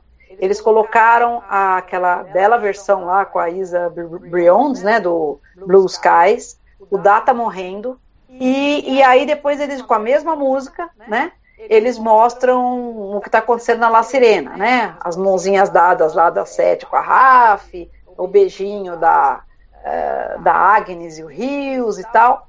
Nesse resumo, entre a morte do, do Data e a ponte da La Sirena, era só incluir os, uma cena de cinco segundos no meio, os ex-bis chegando lá em Copélios e, a, e o Dr. Sung lá recebendo e tal, aí faz um fade, e aí, inclusive para mostrar a passagem de tempo, mostra sete lá, entendeu? É coisa de vai, 10 segundos no máximo, entendeu? Era na edição, foi exatamente o que o Castanha falou, você faz uma edição. Então, nesse resumo, né, que é a música e mostrando as cenas, o que está acontecendo, a passagem do tempo, podiam ter incluído. Inclusive, podiam ter incluído o Narek na prisão, ou sei lá o quê, que eu acho que também tinha que o Narek merecia aí uns 5 segundos para a gente saber o que, onde, é, onde é que ele foi parar. É, então, eu, eu, os X-Bis realmente acho que ficou devendo um fechamento. Mas o artefato em si, eu achei a construção bem feita, achei que gastaram dinheiro ali, ficou bonito.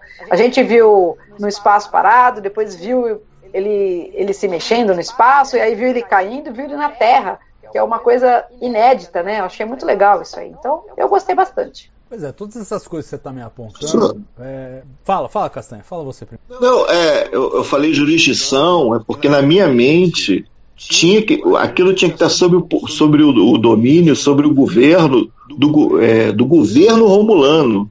É, aquele cubo tá, tá, ser totalmente da Narissa para ela fazer o que ela quisesse, isso é completamente absurdo, porque aquilo era fonte de tecnologia, era fonte de relações diplomáticas entre potências do quadrante, é, é, entre outras coisas. É, isso é que eu acho completamente absurdo. Aquilo não era do Jatvash. Aquele cubo era um tesouro do governo romulano, é, é, extremamente fragilizado depois da coisa da supernova. Então, isso que eu achei totalmente absurdo. Isso, esse que é o problema. Quando eu falo jurisdição, tinha que ter o corpo militar romulando tomando conta daquilo. Não era para as bruxas terem acesso daquele jeito. Entendeu? Isso que eu acho que é o grande problema. Eu não acho nenhum problema assim de trama, acho que é um problema assim é, é, conceitual mesmo. Eles falarem uma coisa e negarem essa coisa. Entendeu? Isso é que eu acho muito esquisito mesmo. Tá? É, que não era do. O cubo não era da Jatvash para ela fazer o que quisesse. Eu, eu, concordo com essa sua observação. Por um outro lado, eu, eu, eu entendo também, e assim, é óbvio que ela não tinha autorização do governo romulano para fazer o que ela fez. Mas ela faz parte da hierarquia militar dos romulanos. Porque o, o, o Jadvash é uma coisa secreta que está dentro do Tal Shiar, que faz parte da estrutura de poder dos romulanos. Então, se aquilo ali, como um, um asset de inteligência, que eu imagino que seja, está sob jurisdição do, do, do Tal Shiar, que é a agência de inteligência romulana, ela pode ser simplesmente a, pessoa, a oficial responsável pelo manejo do cubo, como oficial do Tal Shiar, não como bruxa Jadivash, que isso nem os romulanos sabem. E além do que, a gente tem o seguinte aspecto: a cultura romulana é muito, muito cheia de segredos. Então é muito natural que a, toda a hierarquia hum. militar seja baseada em need to know. Ah, o que você precisa saber, o que você não precisa saber. Assim que ela pode pegar uma frota de 200 naves, que obviamente não são tripuladas por gente da, do Jadvash, né? E falar, olha, temos que esterilizar esse planeta. Ah, por quê? Isso você não precisa saber. A estrutura cultural romulana permite isso que um militar pegue e comande uma frota de 200 naves e fale destrua aquele planeta e você não precisa saber por quê. Então, eu não vejo tanta incoerência. Eu vejo que não foi trabalhado. E isso eu lamento, concordo com você. É uma observação muito pertinente que poderia ter sido mais bem trabalhado. Mas incoerente eu acho que não é. Eu acho que só foi mal trabalhado. E por falar em mal trabalhado, acho que a Suzana levantou várias coisas é, importantes aí de falhas, desde edição até efeitos visuais. Eu costumei brincar aqui nos últimos episódios que o Cubo Borg parecia um quarto e sala, e parecia mesmo. Aí quando você assiste a maratona, eu relembrei todas essas cenas muito bem feitas que mostram a câmera viajando por dentro do cubo, atravessa não sei quantos corredores e penhascos, não sei o que, para chegar, dar uma dimensão para o cubo fantástico. Aí você chega no final, você não tem isso. E aí a pergunta é: foi orçamento ou foi tempo ou foram as duas coisas? Porque a gente está vendo montes de problemas que parece, no caso, por exemplo, do, do desfecho, de editar melhor o resumo tal, é muito mais uma questão de tempo do que de orçamento. Mas, por outro lado, a questão da, do, do, da locação lá e a falta de a, aumento visual com, com efeitos visuais, esse trabalho no cubo, que eles não fizeram essas cenas de amplitude, tirando a hora que joga a nariça lá, aí você vê que tem um, um penhasco lá, mas não tem essas grandes navegações, me parece sintoma de falta de tempo e falta de grana. Acabou o tempo e acabou o dinheiro. E aí o, o, os episódios finais parece que falharam nesse aspecto, né? Mais do que talvez em roteiro. O, o Sheibon diz que foram gravadas coisas aí para dar explicação dos XBs e tudo mais. Então, quer dizer, chegaram até a ser filmadas, não foram editadas da forma apropriada. Me parece que houve um problema de falta de tempo. Talvez eles tenham estreado essa série cedo demais. Talvez se eles tivessem dado mais uns dois, três meses, vai ver que eles estavam pressionados pela CBS All Access, porque se vocês se lembram era para dezembro e acabou ficando para janeiro. E vai ver que eles estavam pressionados e a CBS falou: Meu, acaba isso e põe no ar, que a gente precisa pôr no ar. E talvez, talvez isso tenha gerado certo descuido na finalização aí dos episódios, o que é meio crítico, porque chega o episódio final, ele tem que ter o payoff é, adequado e a gente vê várias falhas aí bem apontadas. Eu acho que isso meio que resume. É, é terrível que a gente não passou do primeiro item, isso está me dando desespero, gente. É, eu só quero rapidamente uma pincelada na questão do tempo, porque a construção de mundo foi feita não só no espaço, esses novos planetas e tal, mas no tempo. Os 20 anos que foram cobertos entre Nemesis e esse, essa temporada.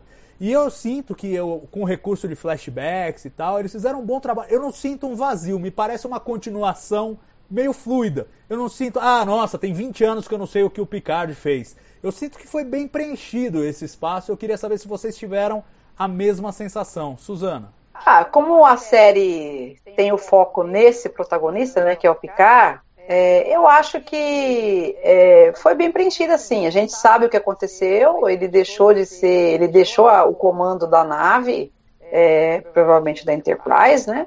para liderar essa armada de resgate dos romulanos, né? Que ele achou que era uma coisa importante, então ele convenceu a, a federação e tal.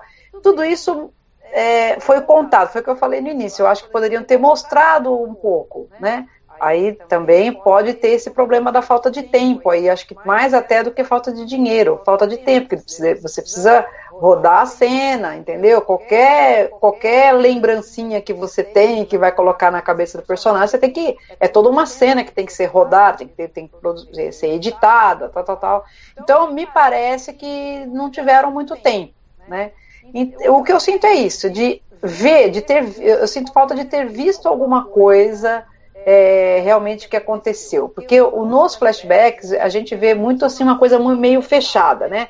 Que, que é o, com exceção do ataque é, dos androides, isso eu achei bem feito, foi muito falado isso e mostraram o ataque, isso eu achei legal. Então é isso que eu acho que tinha que ter mostrado mais nos flashbacks, né?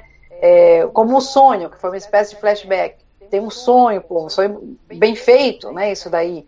Então eu acho que faltou um pouco em relação ao resgate em si, ao, ao que aconteceu. Ah, um, vai, eu vou dar um exemplo muito prático dessa coisa de contar e não falar, é, é, contar e não mostrar, que é o, o, o, certo é mostrar e não contar, né? Isso é uma, é uma, é uma coisa básica em audiovisual, em filme, em séries, né? O, aquela conversa, quando aparece a, a Raf pela primeira vez, aparece ela conversando no flashback, um diálogo longo ali, no jardim da, da, da Frota Estelar, né? E, eu, aquilo eu, eu, eu, não gostei mesmo dessa solução que eles deram, sabe? Eles estão conversando sobre a saída do Picard da Frota Estelar. Isso era uma coisa que merecia uma cena. Uma cena como aconteceu com a Clancy. De repente a Clancy até poderia estar lá no meio dos, dos almirantes e tal, e ele conversando com os almirantes é, tudo aquilo que ele contou para a Rafa, ele te, podiam ter mostrado, né?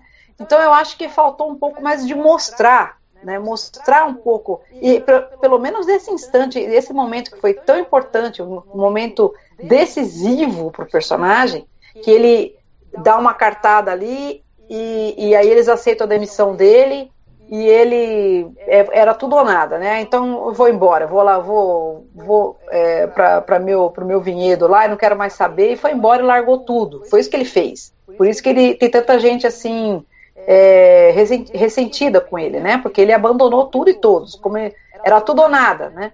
É, e não mostraram.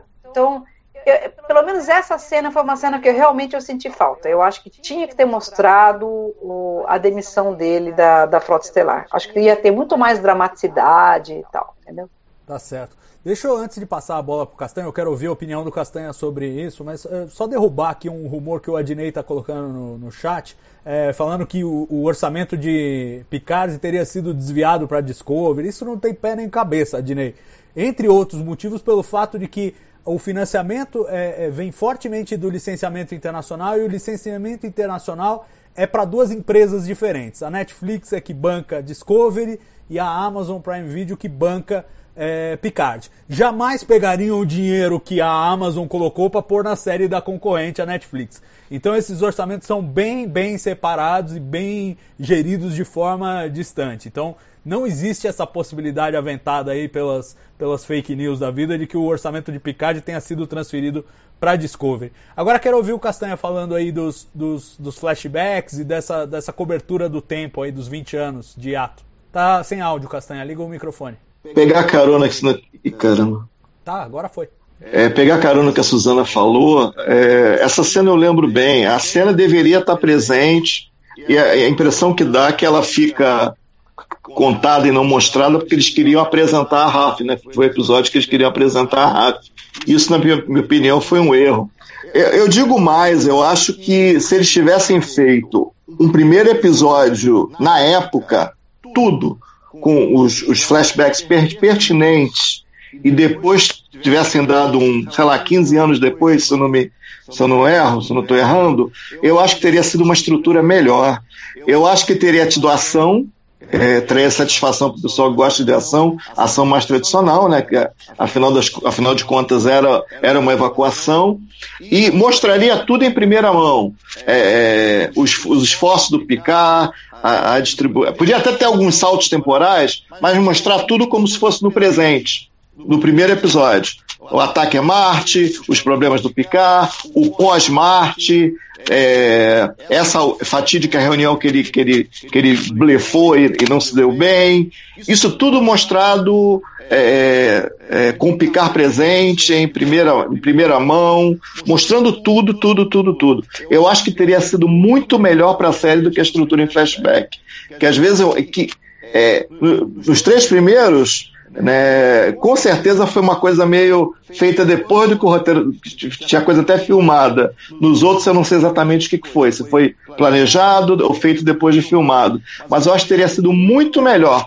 Pega o episódio inteiro, mostra tudo como se fossem presente, até com alguns saltos temporais, mas mostra como presente e continuaria com a série eu acho que teria sido uma estrutura muito, muito melhor. E uma coisa que eu senti falta, a Suzana falou dessa cena, eu juro, gente, eu posso estar sendo ingênuo para variar, quando o Picard falou Dunkirk, eu, eu, tinha certeza que essa cena ia ser mostrada. Essa sequência de, de naves eh, civis, de naves de outras potências tentando ajudar os romulanos para fazer uma pequena evacuação inferior à anterior, mas iriam fazer aquilo ali de alguma maneira entendeu? Talvez até a revelia do Picard, mas teria sido feito. Eu, ingenuamente eu fiquei esperando isso. Caramba, não vai ter o tal do Dunkirk?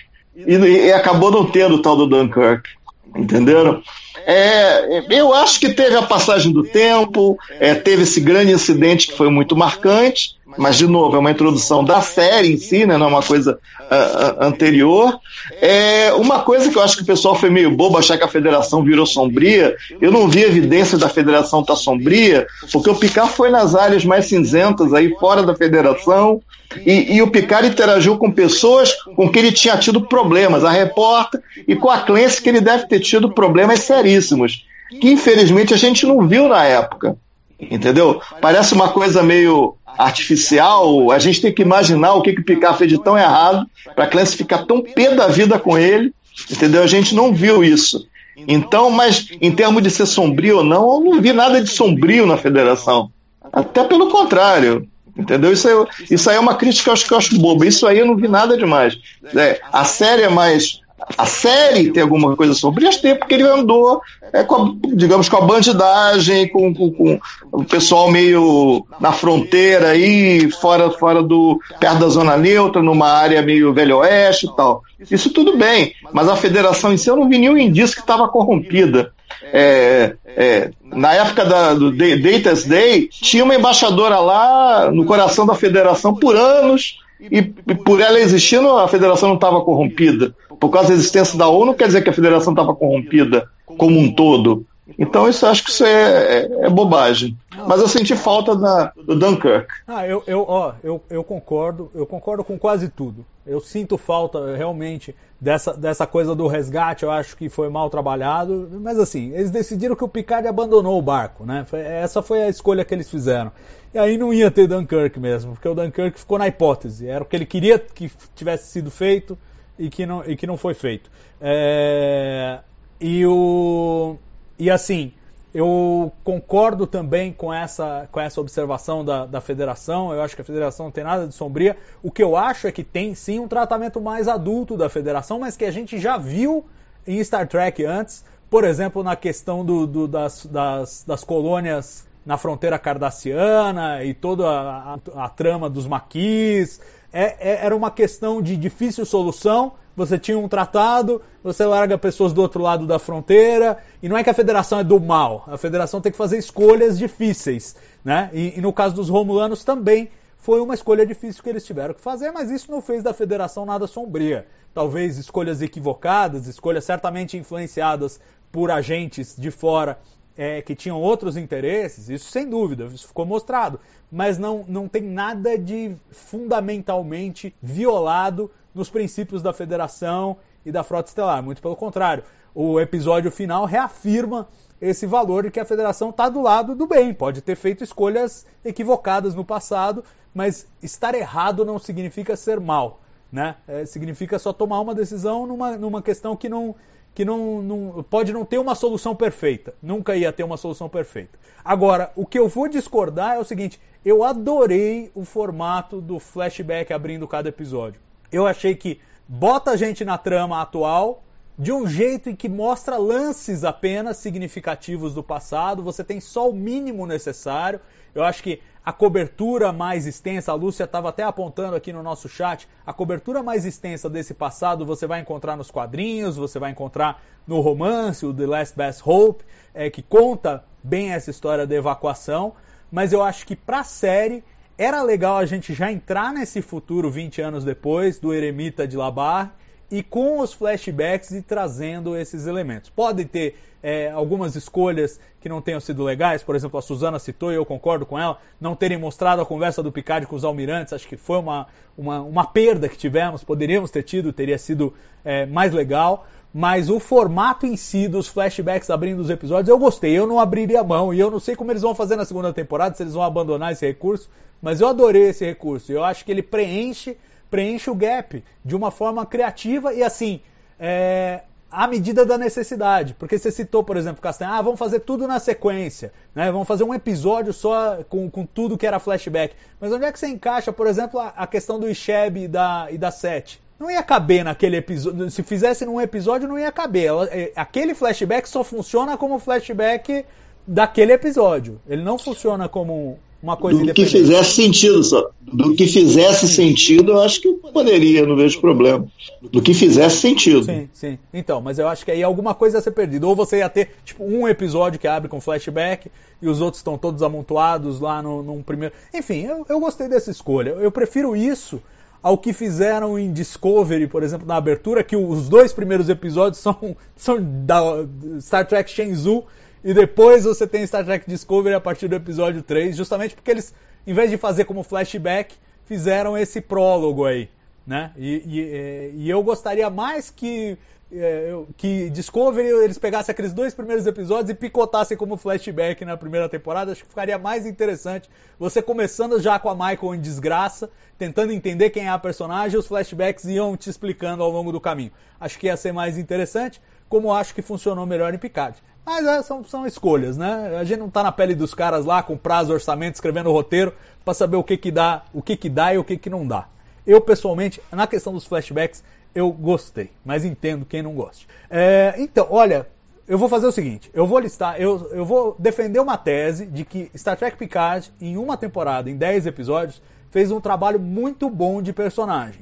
E aí o que eu vou fazer é só listar o número de personagens que eu considero marcantes que apareceram nessa primeira temporada, a maior parte deles disponível para as próximas temporadas. Não todos, mas a maior parte deles. E aí eu vou fazer a lista e vou pedir para vocês comentarem em geral o que vocês acharam do trabalho de personagem. O plano original era falar um a um, mas isso vai ser impossível. Então eu vou fazer assim.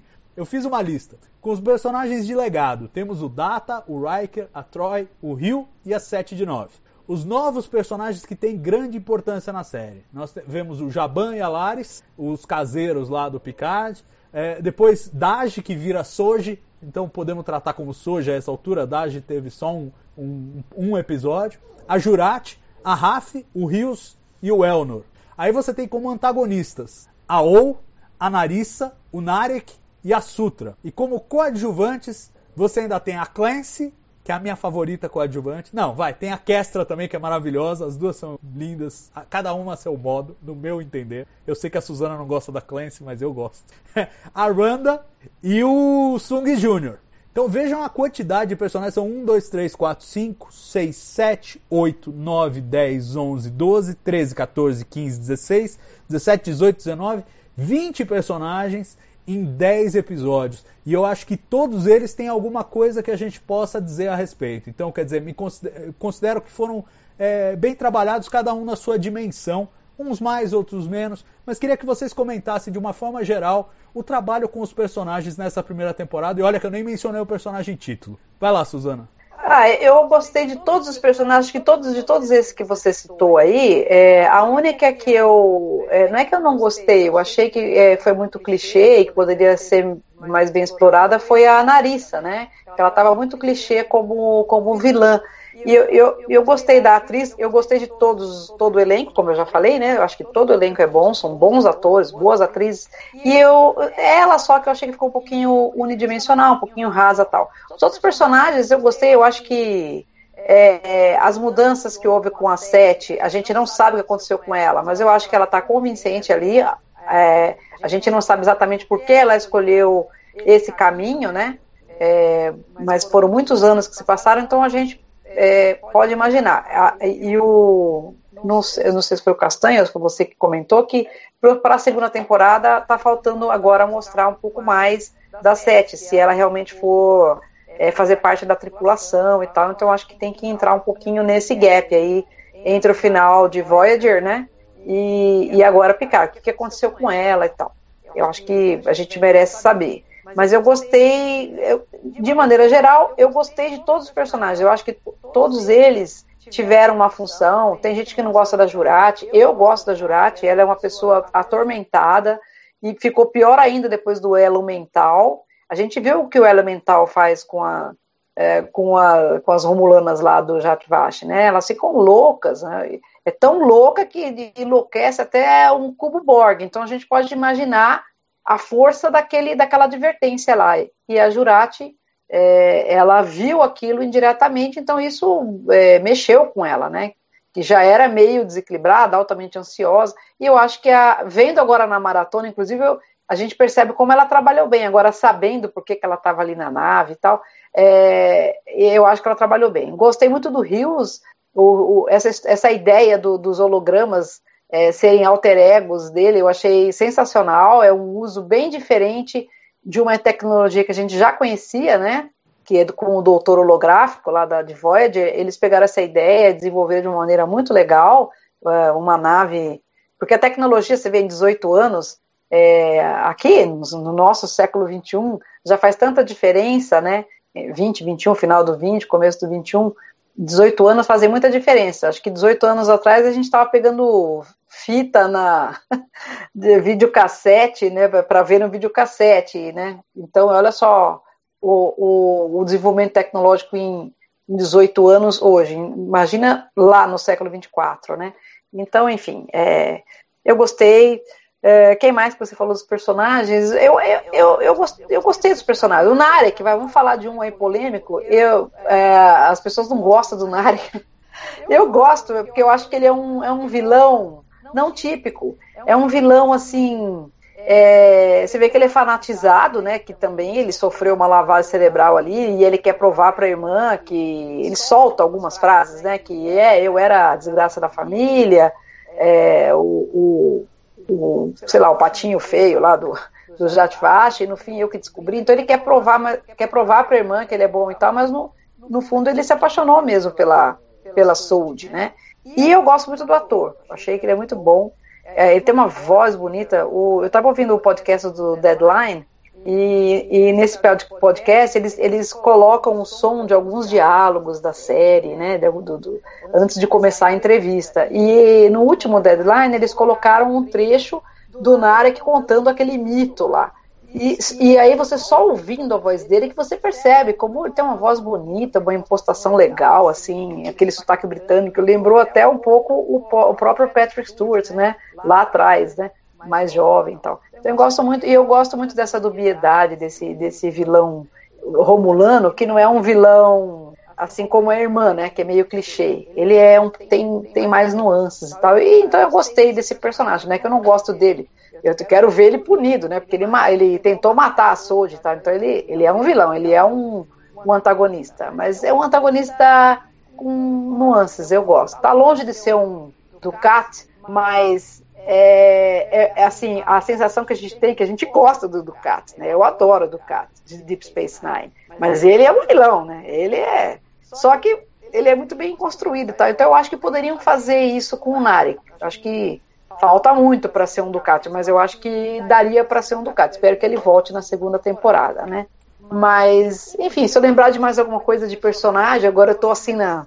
tô preocupada com o tempo aí, é. mas. E o, e o, próprio Picard, né? Tem o Picard, não sei se você vai falar do Picard depois, eu, é, eu, eu gosto dele como personagem, eu gosto do que fizeram, é ele, eu vi muita reclamação, ah, mas não é mais o Picard. Não é mais o Picard de antigamente. Porque já se passaram quase 20 anos e ele é agora um idoso.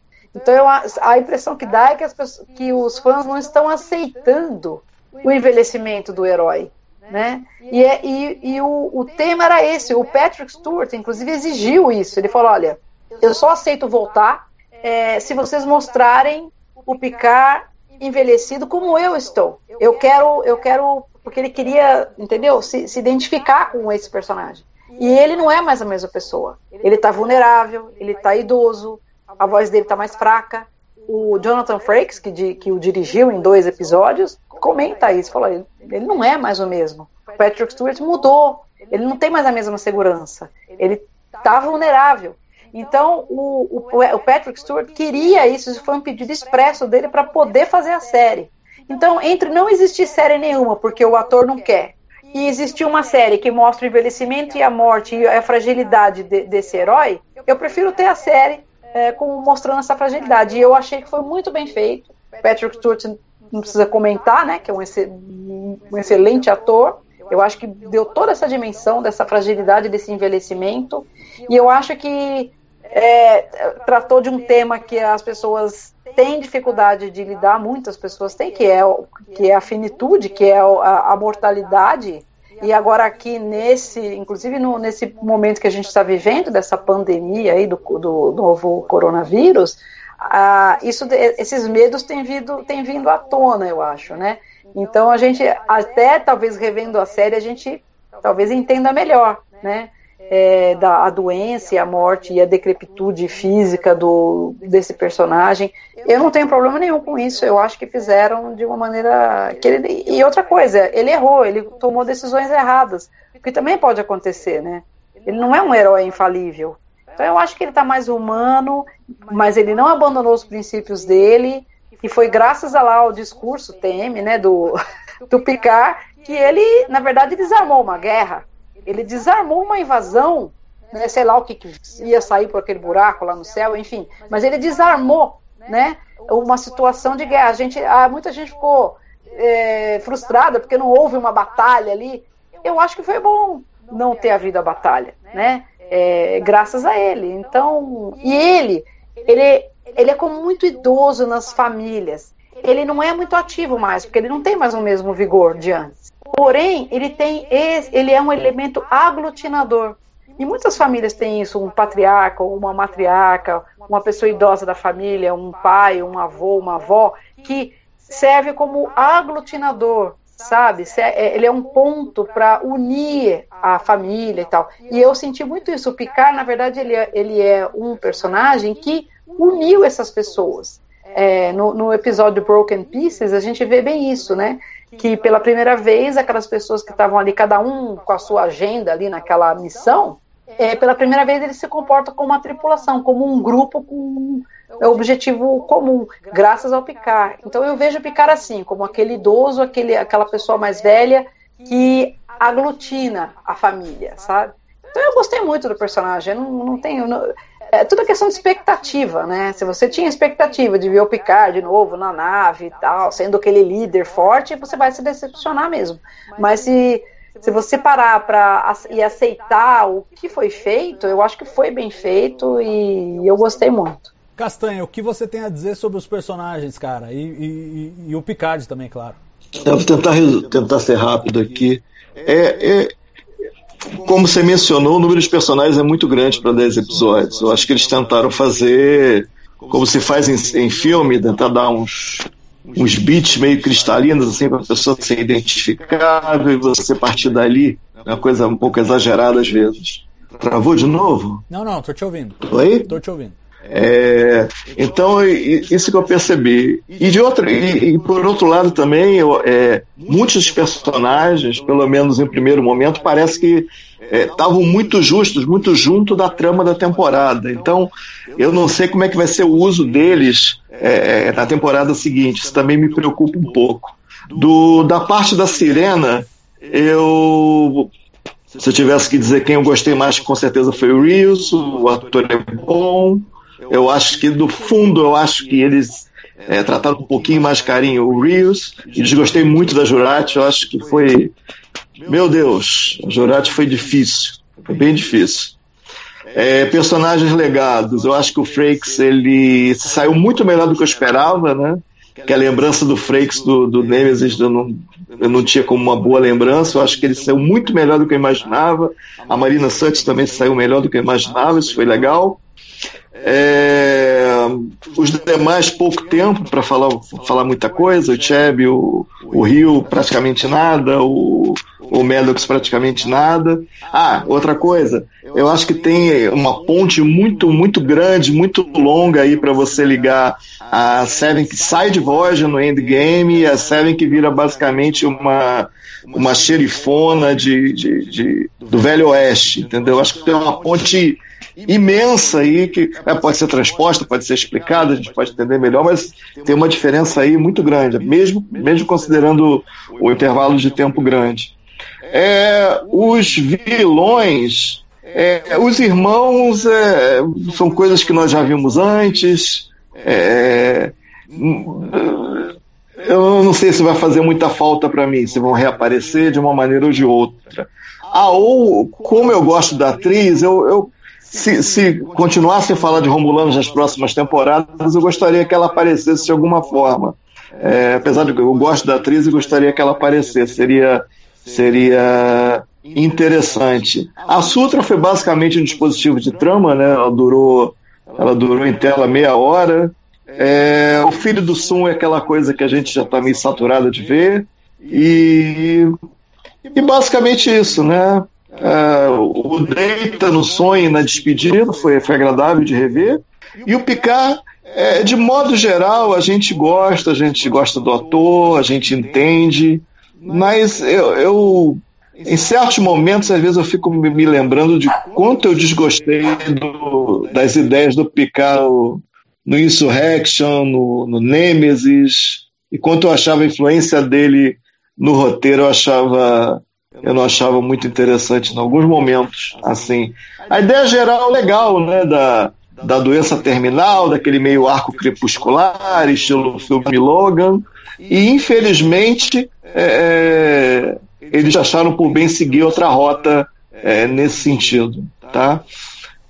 Talvez um dia eu veja a temporada como um todo, repense um pouco melhor o, o arco do Picard. Eu acho que ideias legais, mas é uma história que eu achava que eu ia gostar mais e acabei não gostando tanto. Talvez esse, essa coisa de, da morte não ter sido explorada como eu gostaria que fosse. Né? Obviamente ele não poderia morrer agora, teria que morrer outra temporada, mas eu achei que foi para quem esperava algo assim, é, foi meio decepcionante a, a falsa morte, né? É, resumindo rapidamente, foi mais ou menos isso. Não, bacana, bacana. Eu, eu só vou dizer assim, dos, dessa lista imensa aqui, quem eu espero ver de novo? Torço, pelo menos. Bom, meio garantido já é o, a 7 é meio garantido. Então espero que esse abismo aí que o Castanha mencionou acabe sendo transposto em algum momento. É, Jaban e Lares tem que voltar. Eu adoro os dois. ah, desculpa, gente. Os dois são os meus favoritos, eu esqueci deles. É, é. Desculpa. Não, e eles têm que voltar. Esses dois são legais, esses dois são legais. Se eles conseguirem envolver esses dois e quem sabe retomar a trama romulana de alguma maneira, eu vou gostar muito. É, obviamente, o resto da tripulação, a Soja, a Jurati, a Raf, o Rios e o Elnor, a gente pode esperar e pode esperar talvez que eles se desenvolvam mais. Eu acho que quem ganhou bom material nesta primeira temporada foram a Raf e o Rios. Né? A Jurati ainda é. Ela estava muito em função do plot, é uma personagem interessante, mas muito em função do plot nessa primeira temporada. Eu espero que ela possa crescer além disso, é, indo adiante. E o Elnor é praticamente um livro por ser escrito. É um, é um menino e ele tem essas virtudes do menino. Vamos ver conforme ele se torna um homem o que, que acontece com ele como personagem. Tem potencial. E a Soji tentando se descobrir também, eu acho que ela sai de um bom lugar nessa primeira temporada, pode crescer na próxima temporada. Mas quem realmente teve o filé aí dos, dos, da turma do Picard foram, foram a Raf e o Rios. E os atores agiram muito bem aí, a Michelle Hurd e o, e o Santiago Cabreira arrebentaram, na minha opinião. É, dos antagonistas, eu espero que a gente volte a ver a O. O Narya que eu estou dispensando, mas desconfio que volta apesar de eu estar dispensando. E a Sutra acho que não volta, não. Pelo menos não agora. Talvez volte assim, quarta temporada, tipo o Lore, sabe? De vez em quando aparece e faz alguma coisa. Mas agora não imagino, não imagino. E, e de coadjuvantes, eu espero sinceramente que a gente tenha Almirante Clancy de novo. Eu gosto muito. Almirante desbocada, eu gosto, eu gosto. Fazer o quê? Então eu espero que. E como eu imagino que a gente vai ter uma discussão, um debate mais aprofundado da questão do, dos sintéticos, que foram agora. O, o banimento foi derrubado tal. Acho que tem espaço para Clancy e talvez para mais política da federação. Presidente da federação, conselho da federação, vamos ver o que, que vem por aí. Mas eu, eu gostaria de ver a Clancy. Já o Sung Jr. acho que não volta mais. E a Kestra também não, apesar de eu gostar muito dela. Fala, Suzana. Eu acho que o, que o Sung é capaz de voltar pela questão dos sintéticos aí. Ele é um dos poucos, né, com a morte do Maddox, ele é um dos poucos que, que ainda sabem lidar com isso daí. Ele tem informação, foi ele que fez esse golem aí, onde agora está o Picard. Então, eu acredito que se forem discutir isso, é, essa questão, eu acho que ele vai aparecer de novo. Né? Mesmo porque o, o Brent Spiner já falou que o Data morreu mesmo, ele não volta mais como Data, mas ele pode voltar como, como Sung, né? E se a gente for ver bem, agora essa tripulação nova aí, se é que vai essa configuração que a gente viu no final vai continuar, a gente tem três sintéticos, uma semi-sintética que é a 7, que ela tem, a gente viu quantos implantes ela ainda tem, né? Por isso que ela era muito preciosa. Ela tem muito implante ainda. Então ela é uma, uma cyborg, né? Aí a gente tem o, o Picard, que é sintético e tem a consciência ali dentro de um corpo sintético, que é uma coisa nova, e tem a Sold, que é totalmente sintética, né? É, como se fosse um data, mas bem melhorado. Então, a gente tem três é, personagens ali que dá para usar é, é, com esse tema, esse tema do, dos sintéticos, né? Do, do, do da fusão um, é, entre biologia e máquina, né? Então, é que aí que é o, o, tema do transhumanismo aí, que eu acho que vai ser inevitável nessa segunda temporada. Então por isso que eu acho que o Sung deve aparecer. É, pode aparecer. Eu só espero que então ele seja menos cardboard do que ele foi até agora, né? Porque todos os Sungs é, é, é um mal de família. São todos cardboard, parece de papelão. Então espero que deem alguma tridimensionalidade para ele. O ator é ótimo, a gente sabe, falta, falta substância. Mas enfim, vamos ver se ele volta. Vamos ver. Eu, eu acho que, sei lá, não sei se talvez usassem a Jurati nesse papel da especialista em, em sintéticos. Sim. Acho que valoriza a personagem a dela. Pois é. Ela vai ser a médica da nave. Pois é. é. Acho que valoriza a personagem dela e, e, e, a gente pode ficar sem um Sung. Porque eu acho que esse Sung também deve ser procurado por 12, 12 crimes ou mais. Do jeito que o personagem é, se apresenta como cientista maluco, eu não sei se ele pode andar por aí aí. Ah, e uma coisa que, que eu gostaria de ver de novo, eu não sei, que eu fiquei muito intrigada, foi com aquele planeta dos, dos oito sóis, com aquela advertência ali. Será que o pessoal não está curioso para ir? Bom, se bem que eles não sabem onde fica, né? É coisa ultra secreta do Jacques Vache, Mas a, a Jurati já tem conhecimento. É. Então, né, e a, e a, a RAF também descobriu, né, que, os, que na verdade são oito sóis, aquele conclave dos oito eram oito sóis. Então, será que ninguém vai ficar curioso para ir lá ler essa, eh, colocar a mão lá naquele naquela advertência para saber exatamente o que, que, é aquilo, sei lá. É, eu, eu gostaria que esse tema fosse explorado, não sei se na temporada 2, mas eu acho que em algum momento deveria ser explorado, porque é, é um. A gente fica se perguntando mesmo, qual é a dessa advertência? É, é só aquelas minhocas saindo do buraco ou tem outra coisa? Então eu acho que precisa de mais substância também. Eu gostaria de ver mais, não sei se vai, não sei quando vai. Vamos falar dos grandes temas que essa temporada abordou. E eu gostaria de ter mais tempo para isso, mas enfim, a gente tem que fazer. É, eu separei quatro aqui. Então eu vou fazer o seguinte: eu vou, eu vou jogar um e vou pedir para um de vocês comentar, jogar outro, pedir para o outro comentar. E assim a gente vai alternando, é, pelo menos nesses aqui primeiros que são mais vagos. O, o, acho que um dos temas que foi mais discutido foi o, o antagonismo entre medo e razão. Como às vezes a gente, orientado pelo medo, o medo do desconhecido, o medo do que a gente não pode controlar, a gente acaba fazendo escolhas que não são racionais, que vêm muito mais do lado emocional e, e que causam problemas. E eu acho que esse, essa problemática está refletida em dois aspectos. No aspecto macro da federação, que movida pelo medo, é, por conta dos romulanos e por conta dos sintéticos, decide abandonar os romulanos e, e banir os sintéticos né? E depois a gente vê que realmente foi uma, uma, uma ação de reflexo de medo, medo de perder é, planetas que estavam querendo que os romulanos fossem abandonados, medo de, de ter sintéticos que de repente possam sair do controle e destruir a civilização, um problema plantado ali pelo já de baixo, mas foi isso.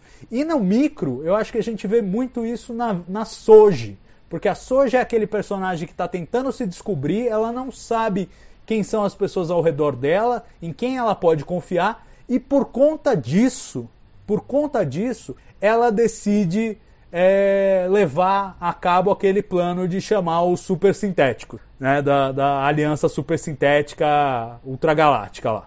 E, e a gente vê que é uma coisa de medo mesmo, porque ela primeiro, quando você vê a primeira conversa dela com a Sutra na parte 1 do episódio, ela fala: não, não, tem que ter outra saída, não podemos matar um zilhão de pessoas. E aí ela vai conversar com o Narek e fica pé da vida com ele.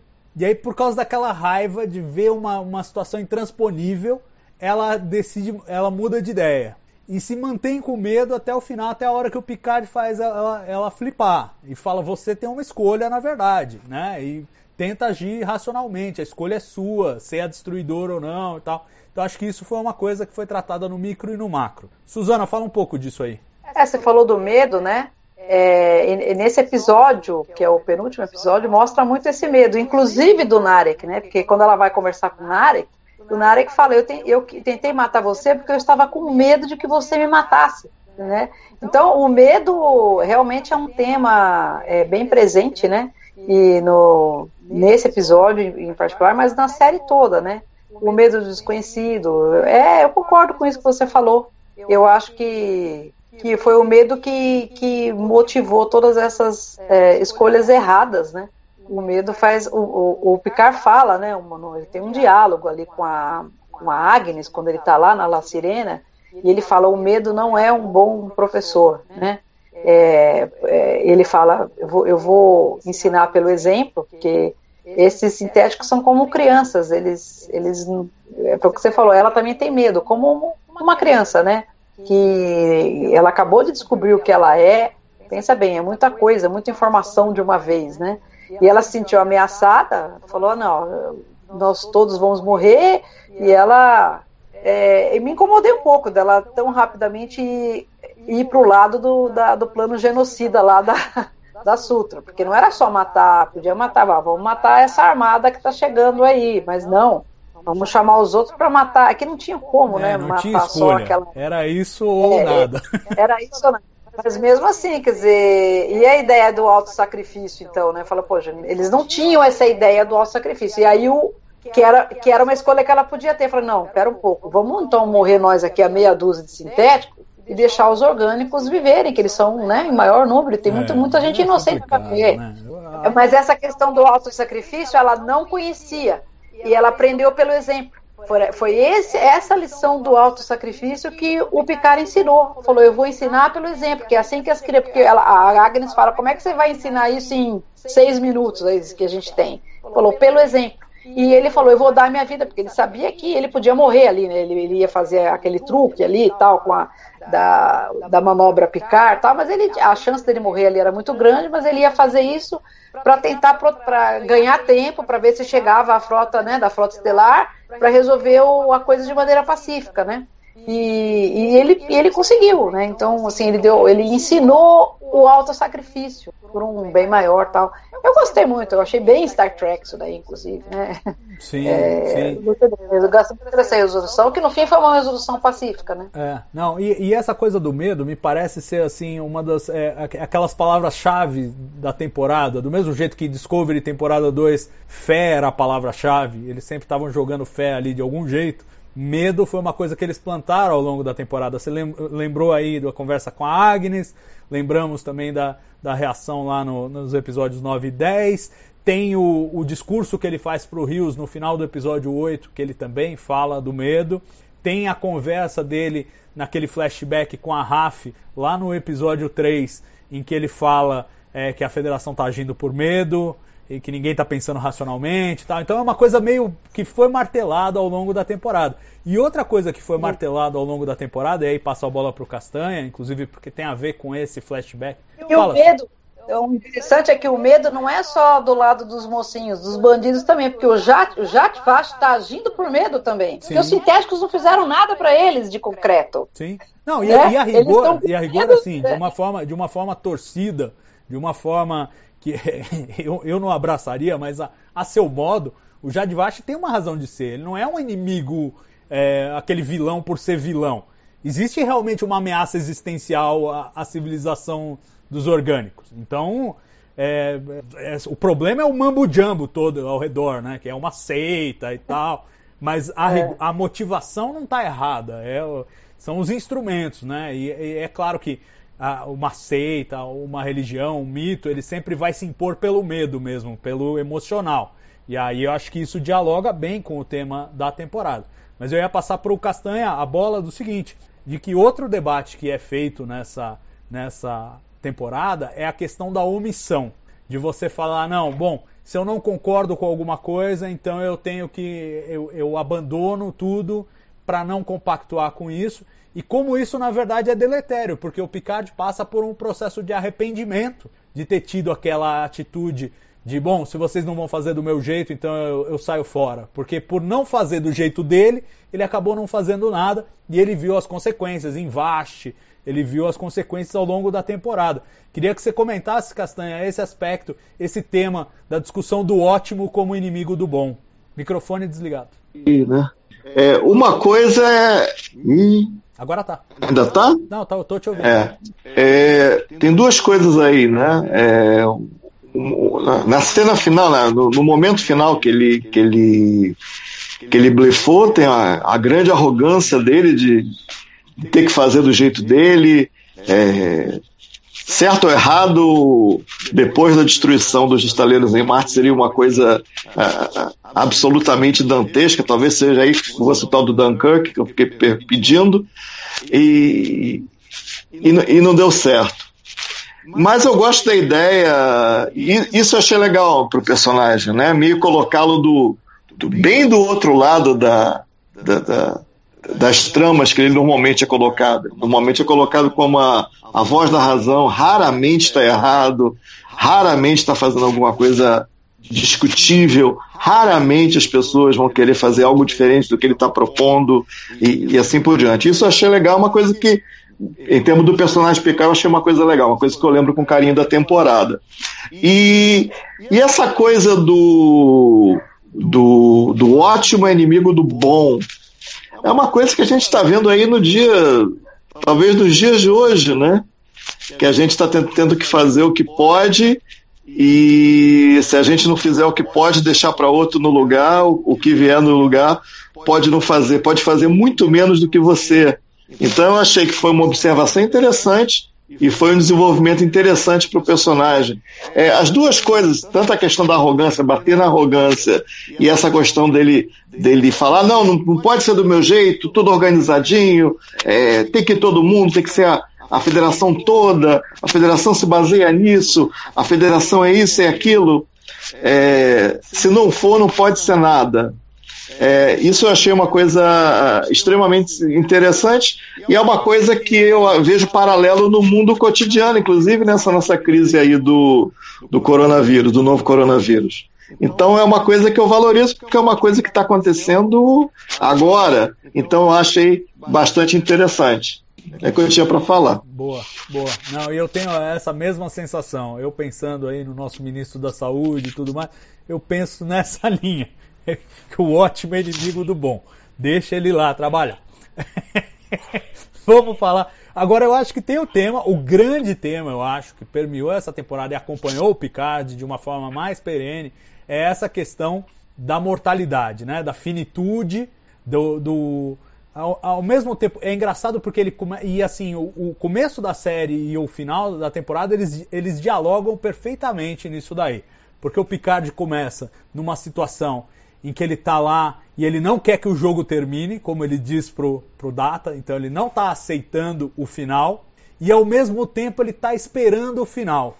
Ele decidiu não viver a vida, mas ficar esperando ela acabar, sem querer que ela acabasse. Era esse o sentimento dele no começo da temporada. No final da temporada, ele faz um arco e faz uma transição que eu acho maravilhosa, que é não só de aceitar e reconhecer isso, ele vem ao longo da temporada aceitando e reconhecendo as suas limitações, o, o, a sua situação e a finitude da vida dele, como ele vê um ato de valor no que ele está fazendo, né? no sacrifício e na, na, busca por uma última missão, por fazer a vida valer a pena. Né? Quer dizer, é a morte como uma forma de valorizar a vida que de certa maneira é o que vai ser traduzido e ecoado no, no, magnífico diálogo com o Data ali no ambiente virtual, em que o Data fala, meu, se, se você não morre, você não, a, a vida não tem o, o, valor que deveria ter, porque é, é justamente a finitude dela que torna ela valorosa.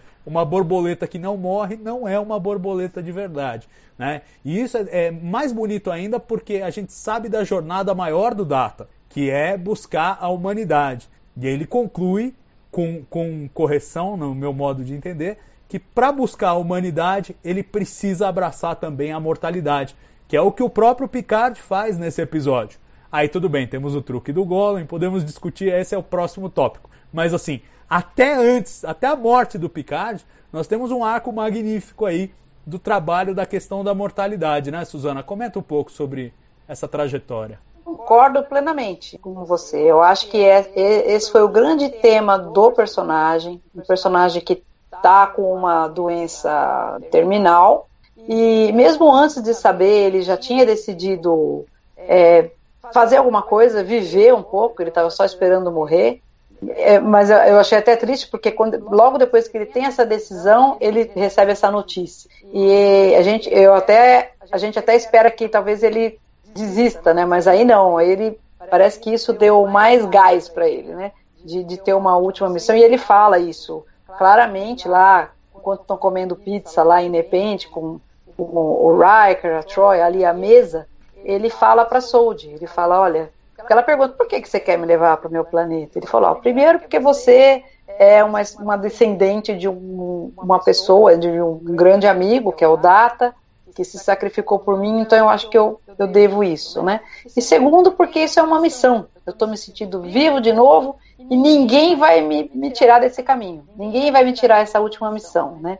Então eu achei que foi, foi, esse arco foi muito bem feito. Eu gostei muito desse Picard, entendeu?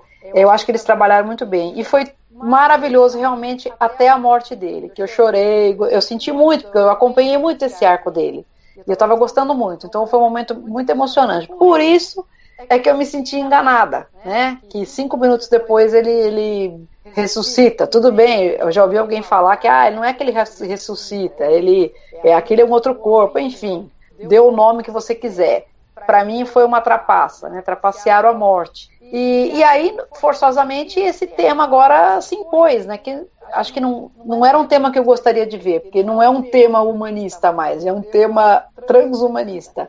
Mas é interessante também. Eu acho que a ficção científica está aberta para discutir todas essas questões. E espero que façam bem isso na, na segunda temporada, né? Mas, é, o tema, mas o tema eu acho que foi muito bem trabalhado, foi é, e principalmente nesse diálogo, eu acho que esse diálogo é crucial, que, em que o Data fala, curiosamente é um androide, né, que quer morrer e aceita a morte que, e quer ter essa experiência, e ele fala, né, essa fala dele eu acho que é o, é o tema central, né, da, da, primeira temporada, aceite a morte. Porém, me parece que o que acontece com o Picard é justamente o contrário, né? Não aceitaram a morte do Picard. Vamos revivê-lo num, num, corpo sintético. Então, eu tive um problema muito grande com isso daí. Mas vamos ver o que, que eles vão, é, o que, que nos reserva aí a segunda temporada, né? Espero que desenvolva bem esse, esse novo arco desse novo Picard. Castanha, você se sentiu trapaceado também? Você achou que baratearam a morte, um arco que seria seria profundo, acabou barateado por essa ressurreição. E aproveito para jogar a polêmica para você, né? É, essa semana, é, logo depois da exibição do episódio, houve uma certa controvérsia sobre se o novo Picard era o Picard ou era outro Picard, né? Inclusive no Memory Alpha, o, o principal site aí, o Wiki, é, de enciclopédia de co colaboração, enciclopédia colaborativa dos, dos trackers, de início eles criaram uma página Jean-Luc Picard Golem, para deixar claro, olha, aquele personagem morreu, esse é outro personagem. Aí deu uma briga lá, uma discussão entre os caras lá que editam, até que eles aceitaram colocar na mesma na mesma página toda a história depois da ressurreição, só indicam que agora ele não é mais humano, ele é, ele é o Golem, né? Ele é dessa raça Golem. agora, é, é, eu não sei, eu, eu, eu tendo a concordar com a decisão que fizeram aí, de manter na mesma página, porque a gente já viu outras ressurreições, inclusive com outros corpos, talvez não de outra natureza, mas com outros corpos com certeza. O Spock, por exemplo, ressuscitou num outro corpo, né? Quer dizer, o corpo dele foi regenerado pelo Gênesis e viveu desde o, desde o embrião até, até a idade adulta e a mente foi transferida do Dr. McCoy. Então tem tem, tem para todos os gostos. Tem já o, O'Brien já morreu e um clone dele ficou no lugar. Já tem todo tipo de morte e ressurreição. Em Star Trek, eu acho que essa é, é uma diferente por causa da transcendência. Ele deixa de ser humano e passa a ser outra coisa. Então, isso eu acho é, que é, é diferente, mas não sei se para torná-lo outra pessoa. Castanha, o que, que você acha? Temos Castanha? Castanha? É, é. Então fala você. Enquanto, Enquanto o Castanho aparece, me lembrou aquele episódio, eu não lembro o nome agora, o episódio de Deep Space Nine, em que morre o Barryle, né? Que o, o médico, o Dr. Bashir, ele, ele trata a doença do Barryle com, com positrônicos, né? Ele vai, ele vai implantando coisas no cérebro e o Barryle vai mudando. Ele vai mudando e até que chega no final, ele já é, é, o, o Dr. Bashir se recusa, falou não, ele se eu coloco, se eu transformar o cérebro dele totalmente em positrônico, ele já não vai ser mais ele, não é mais humano. Ele se recusa e o, e o, o paciente morre, né? Então, eu não sei agora se há. Precisa ver tecnologia, né? É, é, é, que envereda para uma coisa assim um pouco mística, um pouco religiosa, que eu já não gosto muito de ver em Star Trek. Aliás, esse, esse é, essa é uma restrição que eu tenho a Deep Space Nine, é justamente essa questão é, dessa mistura de religião, fé, com ciência e ficção científica. Porque daí, você, se você acredita que existe uma, uma parte imaterial é, da consciência que é, é possível transferir para um outro hardware, né? Então, tudo bem, vamos discutir então por que, que não, vamos discutir a vida após a morte, por que, por que, que o hardware é, sintético criado pelo homem ou pelo, é, é, é um receptáculo aceitável e, e não um, um, suposto receptáculo natural, que a gente não sabe se existe ou não, para onde iria a nossa alma, vamos chamar assim, essa consciência imaterial. É, então é uma mistura, assim, é, é vai um pouquinho para o campo do, do não sei, da, da, da fé até, assim, que, que eu, eu não gosto muito de ver em Star Trek. Não que o assunto não me interesse, mas não em Star Trek, entendeu? É, mas vamos ver o que, que eles vão fazer, né? A gente já viu isso, é, viu isso sempre de um, sob um prisma negativo, né? Lembrei do episódio e as meninas de que são feitas, eu recomendo que assistam, tem tudo a ver, inclusive o Shaban falou que porque perguntaram para ele, é, tá lembrando um pouco esse episódio, vocês se inspiraram? E ele falou, olha, no que se refere à série clássica, não é nem inspiração, nem referência, é, é inerente. Então, tipo assim, tudo que é de, de, da, da, série clássica, é, eles usaram mesmo na, a, em Picard, né? Como uma coisa inerente à, à série Star Trek Picard, né? Então, talvez não sei, de repente o Picard começa a tomar decisões erradas, aí ele vira um Dr. Roger Corby, que é o que é o que eu gostaria de ver. Sinceramente, eu gostaria de ver o Picard começando a virar máquina, começando a ter umas decisões erradas, e a gente descobre que ele não é mais ele, e ele morre no final da segunda ou da terceira temporada. É, ele morre de fato, né? Esse golem aí não dá certo. Putz. Eu espero que seja. eu, porque e aí eu, aí eu, aí a, a, o Memory Alpha vai poder dividir, mesmo. vamos dividir a página e não vai ter mais polêmica. É, não, pois é, mas eu, eu espero que não façam isso. Tá me ouvindo? Agora eu entendo. Agora estou te ouvindo, Castanha. Diz aí se você se sentiu enganado, o que, que você pensa disso aí, e se você acha que o Picard Golem é o Picard ou é outro Picard. É, o, como eu disse, essa coisa do ar crepuscular é uma coisa que eu tenho interesse, que eu acho legal. É, só que eu acho que a estrutura da coisa, a história como foi contada, não teve aquele punch para me emocionar realmente, né? No, no, com o último ato e tal, aquela coisa da última coisa antes de morrer, que é característico do, do tal arco crepuscular. Que se não existe, eu tô acabando de batizar, tá? Não tem problema. É, é, uma coisa importante é que é, que, que, parece uma trapaça realmente, né? Ele vai até o final do arco crepuscular, não, não, a série é do Picard, o financiamento depende do Patrick Stewart, papapá, papapá, então a gente tem que ter uma maneira dele ir até o final dessa vida e começar uma vida nova. Tá? Então, isso com certeza foi por isso que eu não me emocionei nada, absolutamente nada, porque a gente já sabia que o Golem estava ali, né? mesmo que fosse até o final, o Picard ia, ia ficar no Golem, isso era meio, meio óbvio, não tem muita tem muita surpresa nisso. É, então acabei sendo um truque, era uma coisa que me atraía para essa série que não vai poder ser usado de novo, né? Não vai poder entrar em crepúsculo de novo. Agora esse corpo vai durar décadas. Ah, então essa é uma questão. Para mim é muito óbvio que é uma trapaça. E, e, deveria ter morrido. É para fazer, é para morrer mesmo. Para mim não tem dúvida quanto a isso. E se é ele ou não é, Gente, essa série te escolhe para explicar muito, muitas, algumas coisas e não explica nada outras coisas. Eles tomaram tempo para explicar a, até o último tintinho que esse ser é exatamente idêntico ao Picard. Então, para todos os fins práticos, ele é Picard. Foi só um truquezinho. Entendeu? Eles, eles pararam, sentaram ali e as, e as, perguntas mais óbvias eles fizeram questão de responder. Então, até que me prove o contrário, até que aconteça alguma coisa é, estranha no futuro, é, para todos os fins práticos é o picar. Entendeu? Para todos os fins práticos é o picar. É, parece, parece engraçado? Parece. Parece um, um episódio da clássica que um vilão faria isso e agora o Picard fez, ou fizeram com ele, melhor dizendo. Né? Então parece um pouco estranho, mas se você, se eu vou tratar diferente o, o, o personagem por conta disso, eu acho que não tem muito sentido, gente. Acho que eles gastaram tempo ali para explicar que aquele ali é o Picard e vai ser o Picard é, é, ao longo da série. E, e, e, e realmente. E eu acho que ficou, pelo menos eles tentaram deixar no do plano da, da ciência, de fazer alguma cópia de alguma coisa ali, que eles estão tratando como ciência, em princípio, não é metafísica. Aquilo é um laboratório, eles fizeram Golem, ele já tem uma tecnologia incrivelmente avançada para a gente, a gente considerando como ciência, e eles fizeram algum tipo de duplicação da consciência dele e colocaram no novo corpo. Né?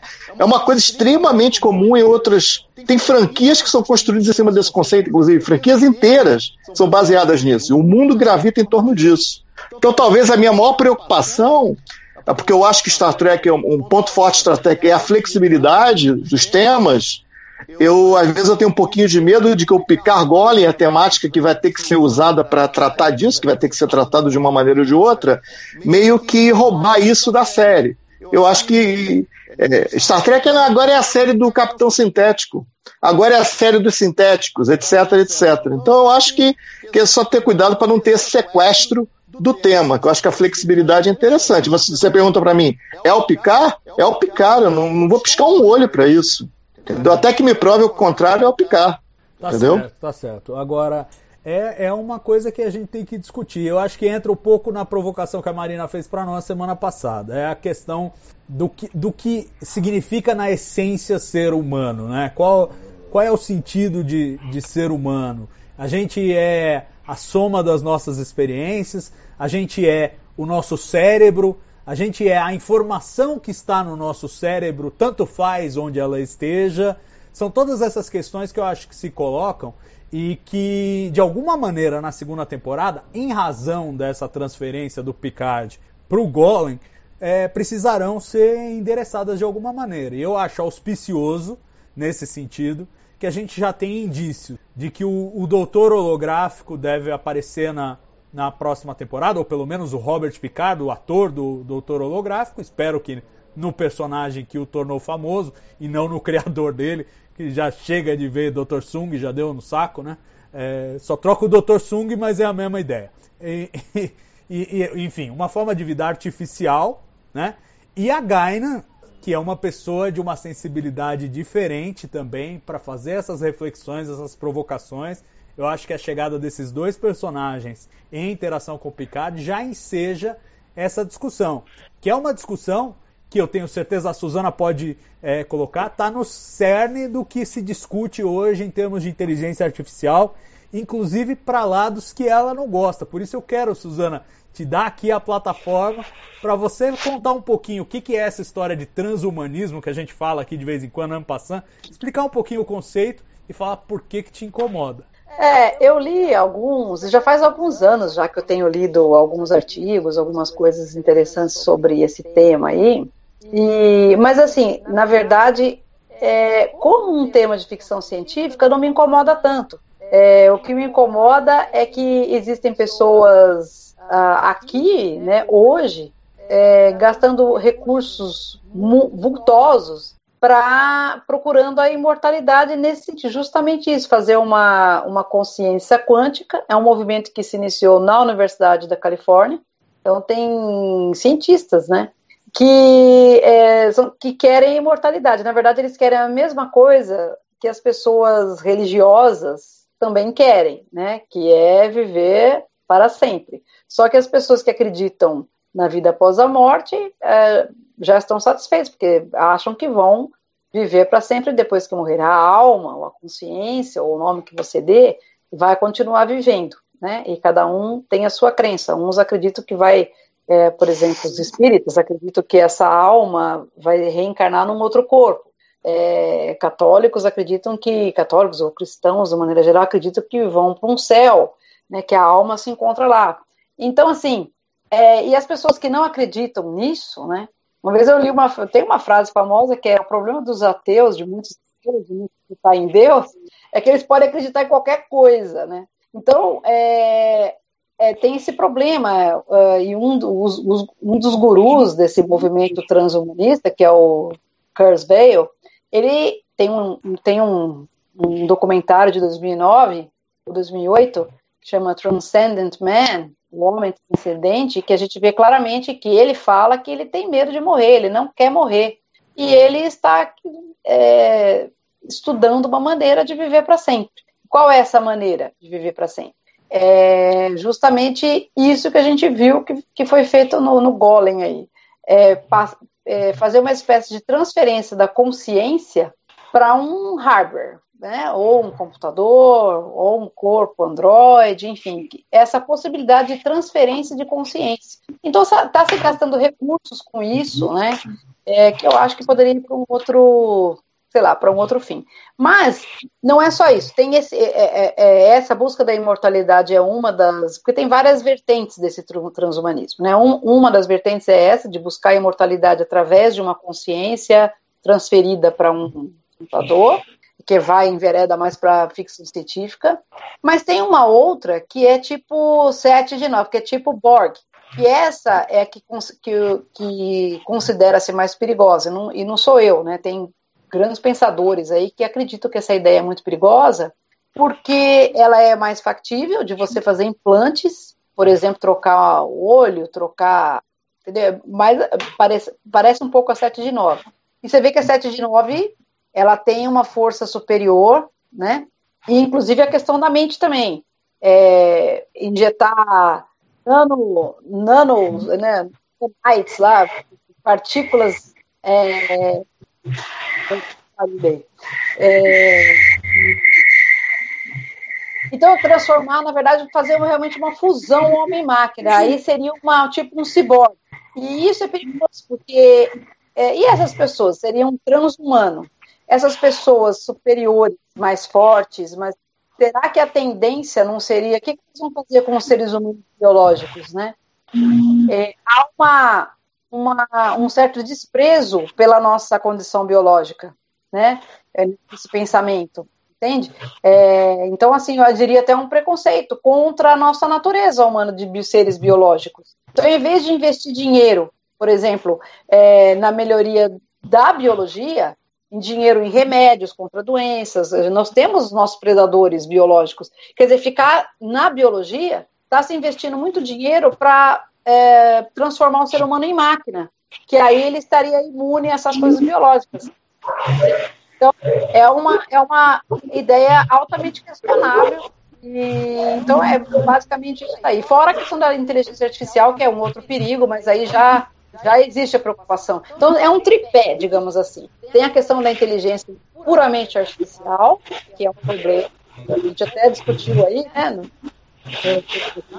tem a questão do, do que é a fusão homem-máquina, e tem a, a, essa outra coisa da imortalidade, que é a transferência da consciência para um hardware. Isso daí, transferir a consciência para um hardware, para ser imortal, também é uma coisa perigosa se ele for para dentro de um computador. E isso é muito bem retratado num filme chamado Transcendence, com Johnny Depp, que é bem interessante. Eu recomendo para quem se interessa pelo assunto. O que, que, pode acontecer quando ele entra ali no computador? A consciência dele entra ali. Ele tomou conta de tudo. Né? Então, é, é, e aí ele começou a fazer coisas ali perigosas para os seres humanos. É, então é interessante ver esse filme. E, e a questão do ciborgue, a, a, o ciborgue ele é muito superior, ele, ele, pode ficar superior aos seres humanos. E aí, se tiver uma raça de ciborgues elitista, porque nem todo mundo vai ter dinheiro para ter acesso a, a esses implantes.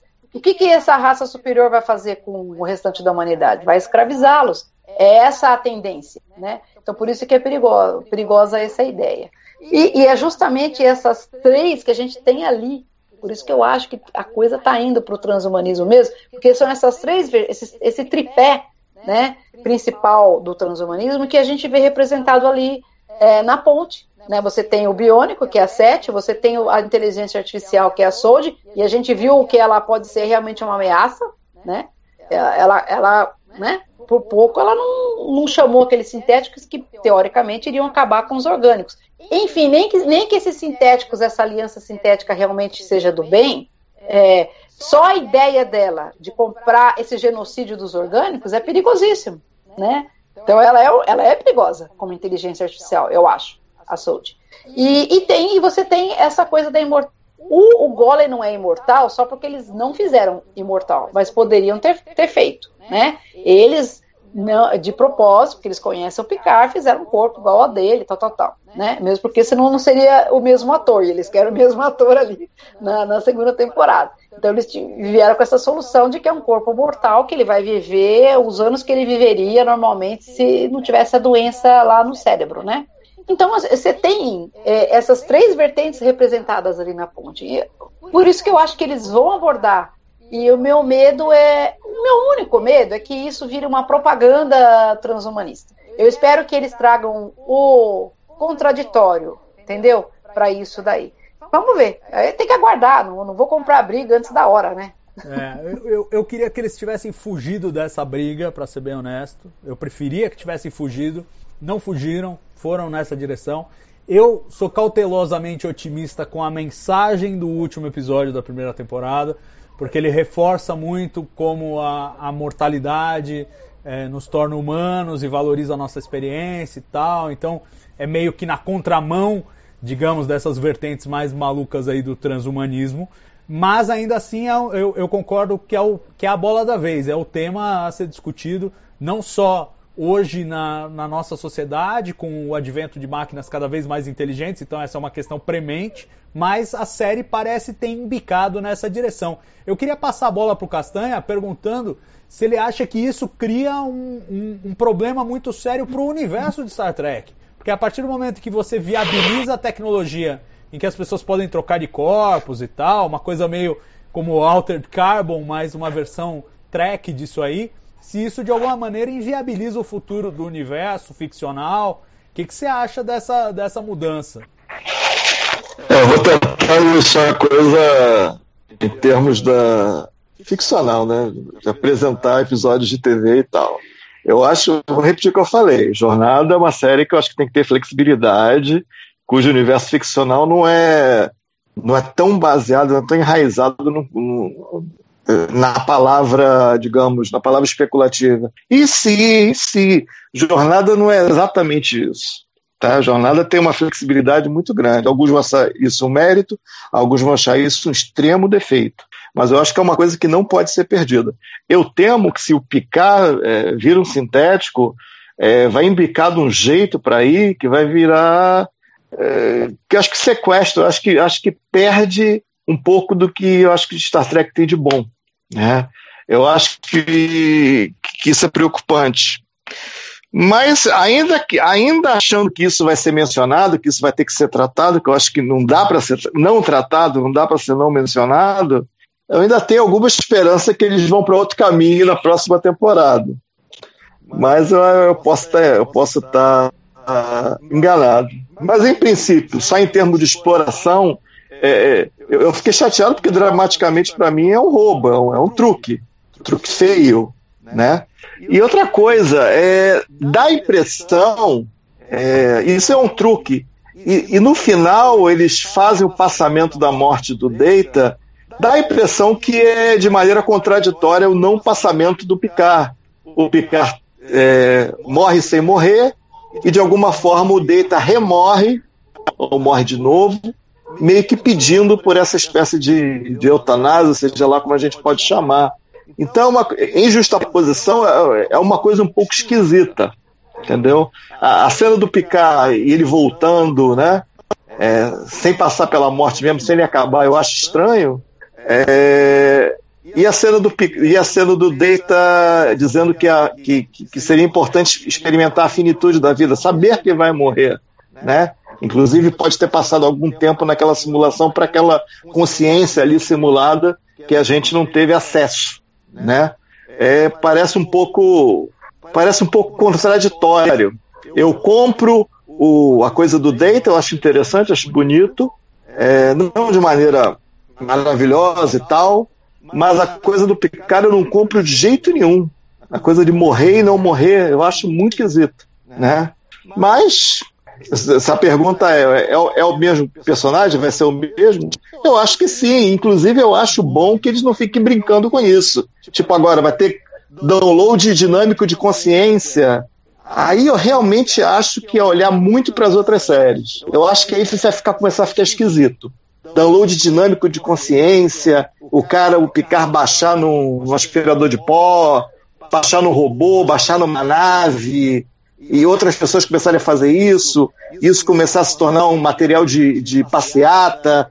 Eu não sei, eu não sei se é um bom caminho, não. Entendeu? Parece que é uma coisa de outros. que, que para outras séries, outras franquias. É, eu, eu não gosto também e vejo. Eu caí? Alô? Não, não, tô te ouvindo. Achei que você tinha. Não, eu, eu tô falando de Ghost in the Shell, por exemplo, que é uma franquia baseada nisso. Ela é isso, a franquia. É uma pergunta especulativa, o universo todo é construído em torno disso e é baseado nisso. E é uma coisa de que, que em termos de, de mangá, de livro, é uma coisa que tem 40 anos, sabe? 40 anos. Tá entendendo? Então, não sei, tanto do ponto de vista de ser, pô, se vai ser uma série legal, interessante, tá no momento, é uma coisa que nunca foi feito, eu não acho muito legal, e no fundo vai ser de uma coisa que eu acho meio trapaça. É, eu, eu, eu acho. Minha opinião é essa. Não, eu, eu concordo com você. Eu acho que Star Trek, quando flertou com esse tema, sempre enterrou ali. Né? Então, a, a Suzana citou o Roger Cobb, What Our Little Girls Made Of, que a coisa não funciona.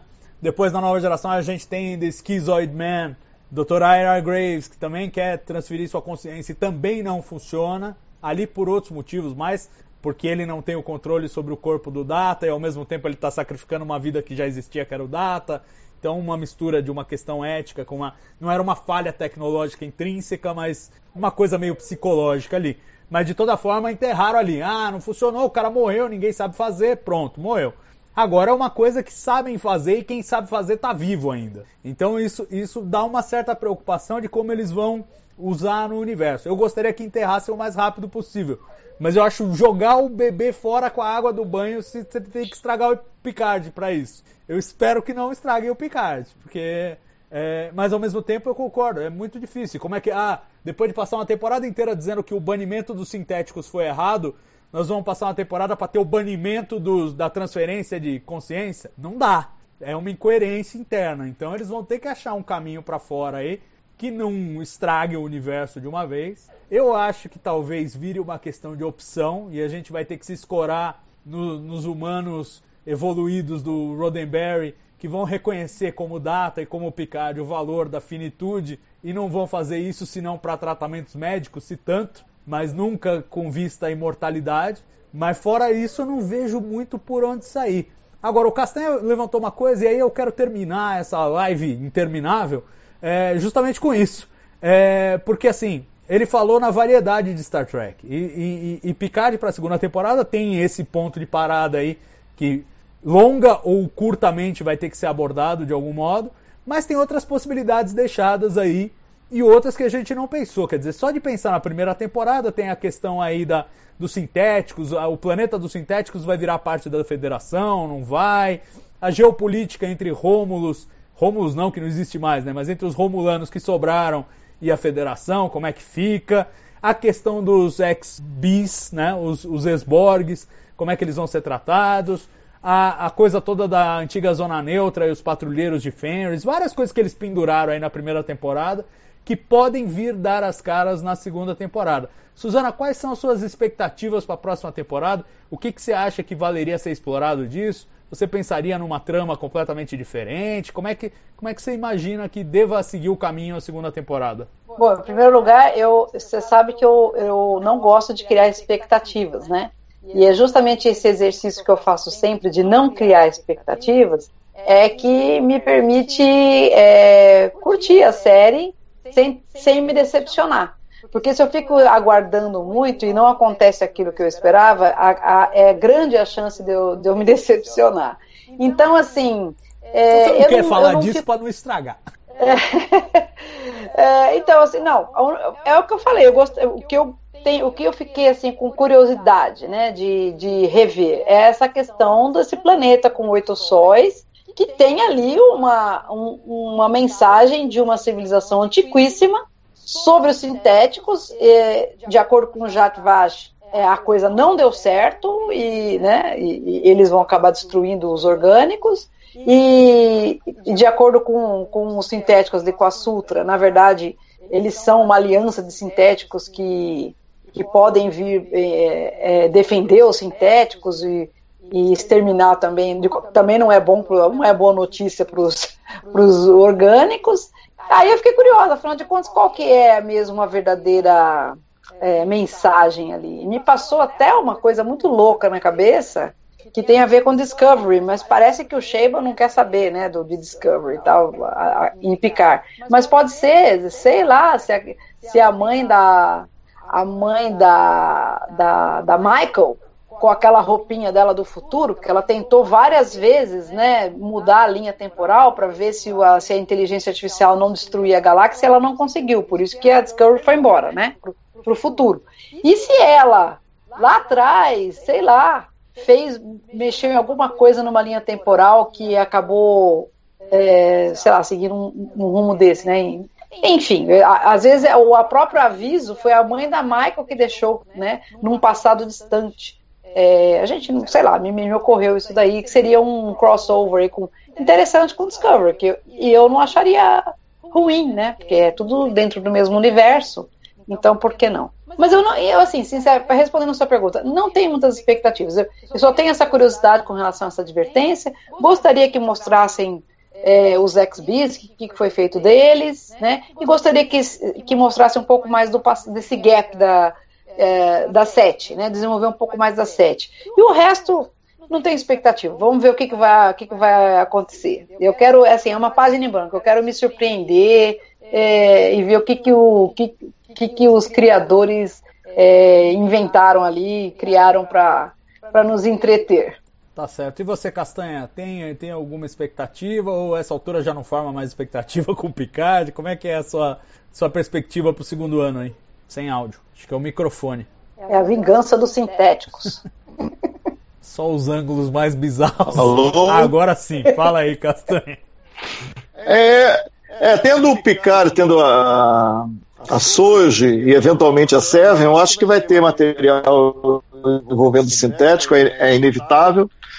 É, a questão romulana, como eles investiram muito, e tem muito a ver com esse intervalo do Picard. O que, que aconteceu nesse intervalo do Picard, nesse ato, né? A questão romulana. Então é meio inevitável que tenha alguma questão é, romulana.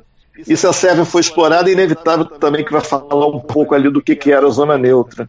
Então, isso aqui a gente pode esperar. Romulano, sintético, é, eu espero que Borges nunca mais. E, tô, e, e essa super raça, eu ainda estou em dúvida se realmente essa super raça é para valer, essa super raça de sintéticos, ou se foi uma coisa meio feita só para essa temporada. Eu ainda estou em dúvida. Se realmente eles vão continuar com essa mitologia, deveriam é, é, é, continuar, porque eles propuseram uma coisa grande demais. Inclusive, qualquer raça de sintéticos pode chamar, ou, ou qualquer um pode chamar esses caras, em princípio, tendo a tecnologia. Isso não está muito claro para mim. Ou seja, uma caixa de vermes que outra pessoa pode abrir, pode entrar em contato com eles. Né?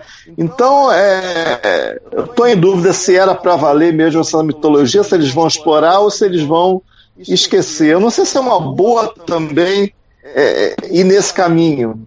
Não sei. E sempre aquele, aquela, aquela esperança da gente ser surpreendido, é, ver alguma coisa fresca. Mas eu acho que, se você parar para pensar nas coisas mais básicas, dar, da sequência que foi visto, é muito inevitável ter muita coisa de sintéticos e muita coisa de romulanos. E tipo, a Jatvash vai desaparecer de uma hora para outra. Eles estavam com 200 naves ali, não tem como desaparecer. A, a, o planeta está lá ainda, a Soji está viajando com o Picard por aí, em princípio. Então é difícil você falar, vai desaparecer, não vai, não vai ser retomada mais essa história. Então, parece que é meio inevitável que essas coisas vão ter que ter uma continuidade na segunda temporada. Pode ter alguma coisa nova? Pode sim, mas dá a impressão que não vai ter muito jeito, não. Vai ter que dar continuidade a isso. Eu acho que está amarrado de um jeito tão extremo e tão junto que eu acho que é inevitável ter uma continuidade. É, eu, eu, acho por aí também, salvo uma ruptura do tipo, a segunda temporada começa um ano depois e é outra história, é, que eu acho que seria uma trapaça completa. Eu acho que eles vão ter que eles vão ter que lidar com essas questões mais imediatas e eu gostaria de vê-las. Mas a única coisa que eu realmente estou exigindo é mais Jaban e Lares na segunda temporada. Se tiver isso, o resto para mim tá tudo certo.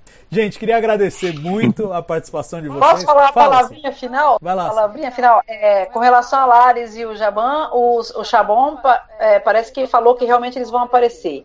E outra coisa, com relação aos sintéticos, também teve uma duas dicas, né? Uma no episódio que quando o Sun mata a Sutra, mata, não sei, ele desativa ela, ele fala, é, você não é melhor do que nós, então ele está falando isso para uma sintética. E também o, o o Shaban, é, falou no Instagram que, é, respondendo a perguntas de fãs, falou: quem falou que esses seres sintéticos são mais evoluídos? Eles podem ter involuído. Então, é uma coisa interessante também ir por aí, né? Que, na verdade, esses super sintéticos, na verdade, são uma involução da raça e não uma evolução. Então, vamos ver, né?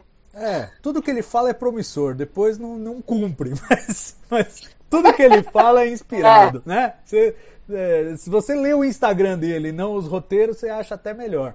Mas, enfim, é, tem algumas coisas que ficam faltando, que vão só pro Instagram. Eu concordo com essa crítica. Mas eu confio nele. Em é. geral, eu confio nele. E eu tive uma vibe muito boa da primeira temporada, gente. É, a gente faz aqui os nitpicks e tal, mas é, é, eu entendo que o Castanha veja diferente. Mas eu tive uma impressão muito boa da primeira temporada, considerando que é uma primeira temporada e que eles mesmos falam, a primeira temporada é pra gente aprender como faz essa série. E eu acho que a tendência é, o viés é de alta para a segunda temporada. Queria agradecer ao Castanha, queria agradecer a Suzana, a você especialmente que esteve com a gente aqui por 2 horas e 40 minutos. E agora vem a recompensa que eu prometi, uma surpresa para vocês no final. Nosso queridíssimo Will Hills, artista de mão cheia que faz o art track, nas suas horas vagas também é músico e ele gravou o tema de Picard para a gente ouvir aqui. Então vamos terminar ao tema de Star Trek Picard. Um grande abraço para vocês e voltamos em breve com mais TB ao vivo. Até!